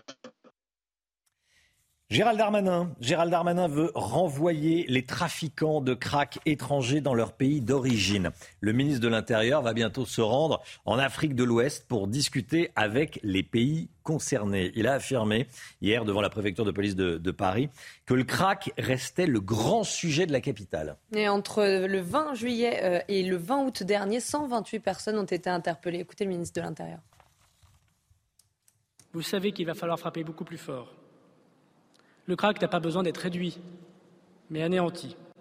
Pour cela, en ce qui concerne le ministère de l'Intérieur et la préfecture de police, il faut démonter les filières. Je me rendrai bientôt en Afrique de l'Ouest pour avoir un, dialogue franc avec les pays concernés et créer des conditions de reconduite très rapides des trafiquants dans leur pays d'origine. Il faut également interpeller systématiquement les consommateurs de la rue pour que les habitants de Paris et des départements de Petite Couronne, singulièrement de Seine-Saint-Denis, soient définitivement débarrassés de ce fléau. Paul Sugy avec nous. Euh, le ministre de l'Intérieur est vraiment sur, euh, tous les fronts. Hein. Il communique dans tous les sens, il fait des annonces sur tous les, gros sujets de sécurité du moment. Oui, et ce serait être mauvais joueur que de lui reprocher. Effectivement, Gérald Darmanin s'est positionné alors sur le trafic de drogue tout au long de l'été, les rodeux urbains au mois d'août, euh, l'immigration, l'immigration clandestine, Mayotte. On a vu aussi prendre des positions fermes, euh, y compris quitte à, revoir le, droit du sol à Mayotte. Euh, à présent, effectivement, le, le, le, crack. Gérald Darmanin se positionne sur des sujets qui sont des sujets de long terme, c'est-à-dire que ce sont des sujets qui euh, dont il hérite, une situation qui s'est envenimée pour le crack à Paris depuis maintenant une vingtaine ou une trentaine d'années. Et effectivement, on ne s'attend pas à ce que du jour au lendemain, parce qu'il a eu un discours euh, vindicatif devant la préfecture de police de Paris, les choses euh, s'améliorent comme par miracle. Mais à présent, malgré tout, Gérald Darmanin est attendu sur des résultats, c'est-à-dire qu'il il a lancé ses filets un peu de tous les côtés d'ailleurs. et à présent, les Français apprécieront la, justesse de ces mots à la mesure où effectivement l'interpellation des consommateurs sur la voie publique à Paris deviendra systématique. C'est loin d'être le cas. cela euh, aussi parce qu'il faut bien le dire, entre la préfecture de police et la mairie, il y a un jeu euh, sans cesse de va-et-vient, on se renvoie la balle en permanence et on, rejette la responsabilité sans cesse l'un sur l'autre. Et puis, effectivement, euh, le fait de s'en prendre aux filières peut sembler être une solution durable. À présent, encore une fois, et c'est toujours la même chose, c'est comme sur les rodéos, c'est comme sur l'immigration clandestine. Gérald Darmanin est attendu maintenant dans six mois, dans un an, dans deux ans, sur des résultats concrets. Paul Sugy, merci Paul. L'inflation en France, pas d'amélioration en vue avant le début de l'année prochaine. C'est ce que prévoit Bruno Le Maire. Il l'a dit hier soir sur France 5. En revanche, il ne s'attend pas à ce qu'on ait une inflation à deux chiffres, en clair, au-delà de, 10%. Voilà, il ne faut pas attendre d'amélioration sur le front de l'inflation avant, le, début 2023. Attention, si vous voulez demander un prêt immobilier à votre banque, actuellement, hein, d'après un sondage Opinion System, près d'un dossier sur deux est refusé depuis le début de l'année à cause du taux d'usure qui est trop bas. Et des rencontres ont démarré entre la Banque de France, Bercy, les prêteurs et les associations de consommateurs pour réévaluer euh, ce taux. Mais le taux d'usure, concrètement, qu'est-ce que c'est? On voit ça avec Michael Dos Santos. Le taux d'usure est devenu la hantise des emprunteurs et des professionnels. Il y a vraiment beaucoup de dossiers qui ne passent pas à cause de ce taux d'usure. Même des très beaux profils aujourd'hui se retrouvent euh, dans l'impossibilité de pouvoir, euh, de pouvoir emprunter. Et ça, c'est vraiment euh, frustrant et pour nous, mais surtout pour, bah, pour tous les Français qui souhaitent acheter aujourd'hui. Fixé en juillet dernier par la Banque de France à 2,57% pour un prêt de 20 ans et plus, le taux d'usure correspond au taux d'intérêt annuel effectif global maximum que les banques peuvent appliquer. Ce taux d'intérêt, tout compris, englobe plusieurs frais, parmi eux les intérêts bancaires, les frais de dossier, le coût des assurances ou encore les frais de garantie. Avec un taux d'usure trop élevé de 0,01 point, Maxime s'est vu refuser son prêt à la banque. Grâce à un montage de son courtier, cet avocat au salaire brut de 6 000 euros par mois a pu accéder à la propriété.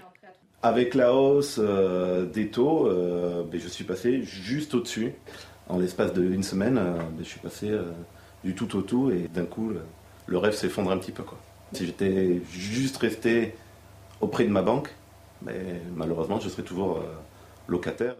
Le taux d'usure sera réévalué le 1er octobre prochain. Une hausse de 0,2 points permettrait d'accepter de nouveaux dossiers. La rentrée scolaire, c'est dans une semaine. Cette information de la matinée, l'association UFC Que Choisir déconseille aux parents d'acheter des stylos billes. Alors vous allez peut-être faire vos courses aujourd'hui euh, ou les courses de vos enfants en fourniture scolaire.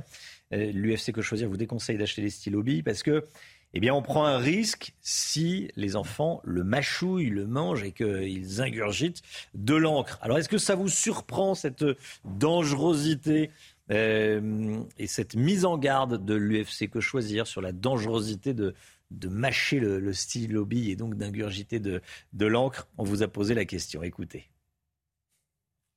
Ça me surprend, évidemment, mais euh, bah, parce qu'on a toujours fait, on n'a jamais parlé de ça, il n'y a jamais eu de problème. C'est une information un peu spéciale, parce que je l'ai bien mordi tout au long de ma scolarité. C'est une information, elle va jamais rester dans ma tête. On me le dit comme ça, là, vous me l'avez dit. Je vais aller au travail, je vais l'oublier et je vais avoir un stylo dans ma bouche, c'est sûr. Euh, Quand on voit tous les produits qui sont utilisés dans, euh, enfin tout ce qu'on peut lire des fois sur les emballages, etc. C'est vrai que sur les stylos big, bah, il y a forcément des choses qui vont être utilisées qui sont peut-être pas adaptées pour des enfants, donc euh, c'est pas étonnant. Voilà, faut faire attention, faut acheter autre chose. Je sais pas avec quoi faut écrire. Si on peut pas écrire avec les stylos billes, les feutres, bon bah c'est la même chose. avec la plume, avec la plume ou un crayon à papier, oui. Bon, ou euh, faut taper. Maintenant, faut plus, euh, faut plus euh, écrire. à Lyon, l'ambulancier qui a percuté et tué deux mineurs lundi a été mis en examen pour homicide involontaire. Les deux mineurs roulaient à trottinette, mis en examen donc de cet ambulancier qui le parquet et l'enquête ont mis en, évidence l'imprudence de la conduite de cet ambulancier. L'ex-femme de Marc Dutroux sera totalement libre à la fin de la semaine. Dimanche, à minuit, sonnera la fin de sa libération conditionnelle obtenue en, 2012. Elle avait été condamnée en 2004. Elle avait été reconnue coupable, Michel Martin, c'est son nom, d'avoir activement participé aux monstruosités commises par Marc Dutroux. Le tueur et pédophile belge a séquestré six fillettes en 1995 et en 1996. Quatre d'entre elles sont décédées. Michel Martin n'a purgé que 16 ans des 30 ans de prison auxquels elle avait été condamnée. Valérie Labonne. Sa libération conditionnelle, en août 2012, avait déjà suscité un tollé en Belgique. Michel Martin, l'ex-femme de Marc Dutroux, arrive au bout de sa période de 10 ans de probation. À partir de ce 28 août, elle redeviendra une citoyenne comme une autre, une situation inacceptable pour les familles des victimes. Cela leur fait beaucoup de peine, ils éprouvent de la douleur, euh, de l'incompréhension, certains, d'autres euh, réagissent euh, même avec colère et indignation. mais donc oui, il faut s'imaginer en tant que parent d'être confrontée avec la nouvelle. Hein. La justice vient de les informer. Elle avait été reconnue coupable en 2004 d'avoir activement participé aux séquestrations de six fillettes, dont quatre sont mortes. La loi belge permet une sortie anticipée sous condition. Michel Martin n'a accompli que 16 des 30 ans pour lesquels elle a été condamnée. L'association milite pour que ces conditions de sortie soient plus restrictives. C'est important qu'il y ait un suivi plutôt que euh, à la fin de la peine, hein, quand, elle quand, elle arrive à échéance, que la personne soit libérée du jour au lendemain et qu'il n'y ait plus aucune condition. Cette affaire a traumatisé les Belges. Elle reste considérée encore aujourd'hui comme la pire affaire criminelle de l'histoire du pays. La chasse aux bonnes affaires et la chasse au gaspillage, c'est ce que nous sommes nombreux à pratiquer et c'est ce que propose une nouvelle épicerie à Bordeaux et je voulais qu'on vous en parle ce matin. Oui, en clair, elle propose des produits que la grande distribution ne voulait pas, notamment des fruits et, des fruits et légumes un peu trop gros ou moins jolis que les autres. En tout cas, c'est le moyen de faire des bonnes affaires. Reportage signé Jérôme Rappenou. Dans le centre de Bordeaux, cette nouvelle épicerie vient d'ouvrir avec un concept anti-gaspi. Ici, on propose des produits que la grande distribution ne veut pas à des tarifs attractifs. Ça vaut le coup. Les tomates, les tomates, celles que je prends, les tigrés, franchement, il y a plus d'un euro de différence. Un euro, vous savez, à l'heure actuelle, c'est énorme. Ça permet de réduire le coût de, nourriture euh, qui est déjà qui augmente considérablement depuis, depuis six mois. Pour ces nouveaux clients, le prix n'est pas la seule motivation. On évite le gaspillage et on essaye de rajouter euh, un petit peu une plus-value à tout ça, sinon c'est jeté, donc c'est très dommage. gaspille euh, des produits euh, tous les jours, que ce soit dans la grande distrib ou même nous, même en tant que particulier. Et en fait, on a l'impression que c'est un, c'est un grand geste ou que c'est une, immense innovation de dire on va pas jeter, on va le manger. Bah là, en fait, c'est juste normal. Ici, il n'y a pas vraiment de suivi de référence comme dans un magasin classique. C'est suivant les disponibilités et la production. Sur des fruits et légumes, on va plutôt être sur des produits qui sont soit en surproduction, soit des produits qui sont euh, mal calibrés. Et puis après, on va avoir effectivement des produits qui sont en date courte, mais on est quand même beaucoup sur la surproduction. Euh, et c'est pour ça qu'on travaille avec euh, à peu près 900 partenaires, soit des industriels, soit des producteurs. Avec une telle démarche, cela permet aux consommateurs de faire une économie de 15 à 25% par produit. Voilà, c'est bien ça, hein. boutique anti-gaspi, comme ça on achète les produits qui effectivement sont, sont pas achetés parce qu'ils ils sont mal calibrés, vous avez une drôle de tête. Bon, voilà, là, ils, ont exactement le même goût, les mêmes valeurs nutritives, c'est exactement les mêmes, sauf qu'effectivement, il, y a des pommes qui ont des, drôles de tête, des, carottes qui, sont, qui ont drôles de tête également. Euh, pour lutter contre le gaspillage, il y a également euh, en projet le fait de réformer la date limite de consommation. On en parlait tout à l'heure, c'est-à-dire euh, avec des, par exemple, oublier la date limite de consommation sur les paquets de pâtes ou des choses comme ça, voilà, puisse les, les, consommer presque ad vitam aeternam. Allez, le rappel des titres tout de suite, c'est avec Chanel Lousteau. Toute manifestation sera interdite en vue du match Nice-Tel Aviv. Le match de barrage retour de la Ligue Europa Conférence est prévu ce soir à 20h. Et pour éviter les débordements, la préfecture des Alpes-Maritimes a interdit tout rassemblement autour du stade Alliance Riviera. Une trentaine d'étudiants euh, de Sciences Po Menton avaient prévu une manifestation pour dénoncer, je cite, les actions des forces israéliennes sur le territoire palestinien. La cyberattaque dans l'hôpital de Corbeil-Essonne, les patients instables à risque ou nécessitant une surveillance vont être transférés vers d'autres établissements, tout comme les nourrissons hospitalisés en réanimation et en soins intensifs. Aux États-Unis, la femme de Kobe Bryant, mort dans un crash d'hélicoptère en 2020, va recevoir 16 millions de dollars de dommages et intérêts, un dédommagement dû à des photos qui avaient été prises par des secouristes le jour du drame, des photos des corps de son mari et de sa fille Diana également euh, décédés dans l'accident. Un autre homme qui a perdu sa femme et sa fille ce jour-là touchera 15 millions de dollars. L'été, l'été, on a bonne mine, on est bronzé, on est reposé. Euh, en tout cas, on, oui, on est plutôt mat l'été, hein, on est au soleil. Bon, on est tout, tous autour de la table, on a plutôt bonne mine. Bon, euh, pourquoi est-ce que ça dure pas Tiens, eh ben, des éléments de réponse avec le docteur Brigitte Millot. C'est News 8h54. Restez bien avec nous dans un instant. C'est l'heure des pros avec Elliot Deval. Nous, on se retrouve demain matin dès 5h55 avec Chana Lousteau, avec Gauthier Lebret, Paul Sugy, Lomique Guyot pour l'écho et Alexandra Blanc pour la météo. Bien sûr, Alexandra, on la retrouve euh, tout de suite pour la météo des plages et pour la météo du jour.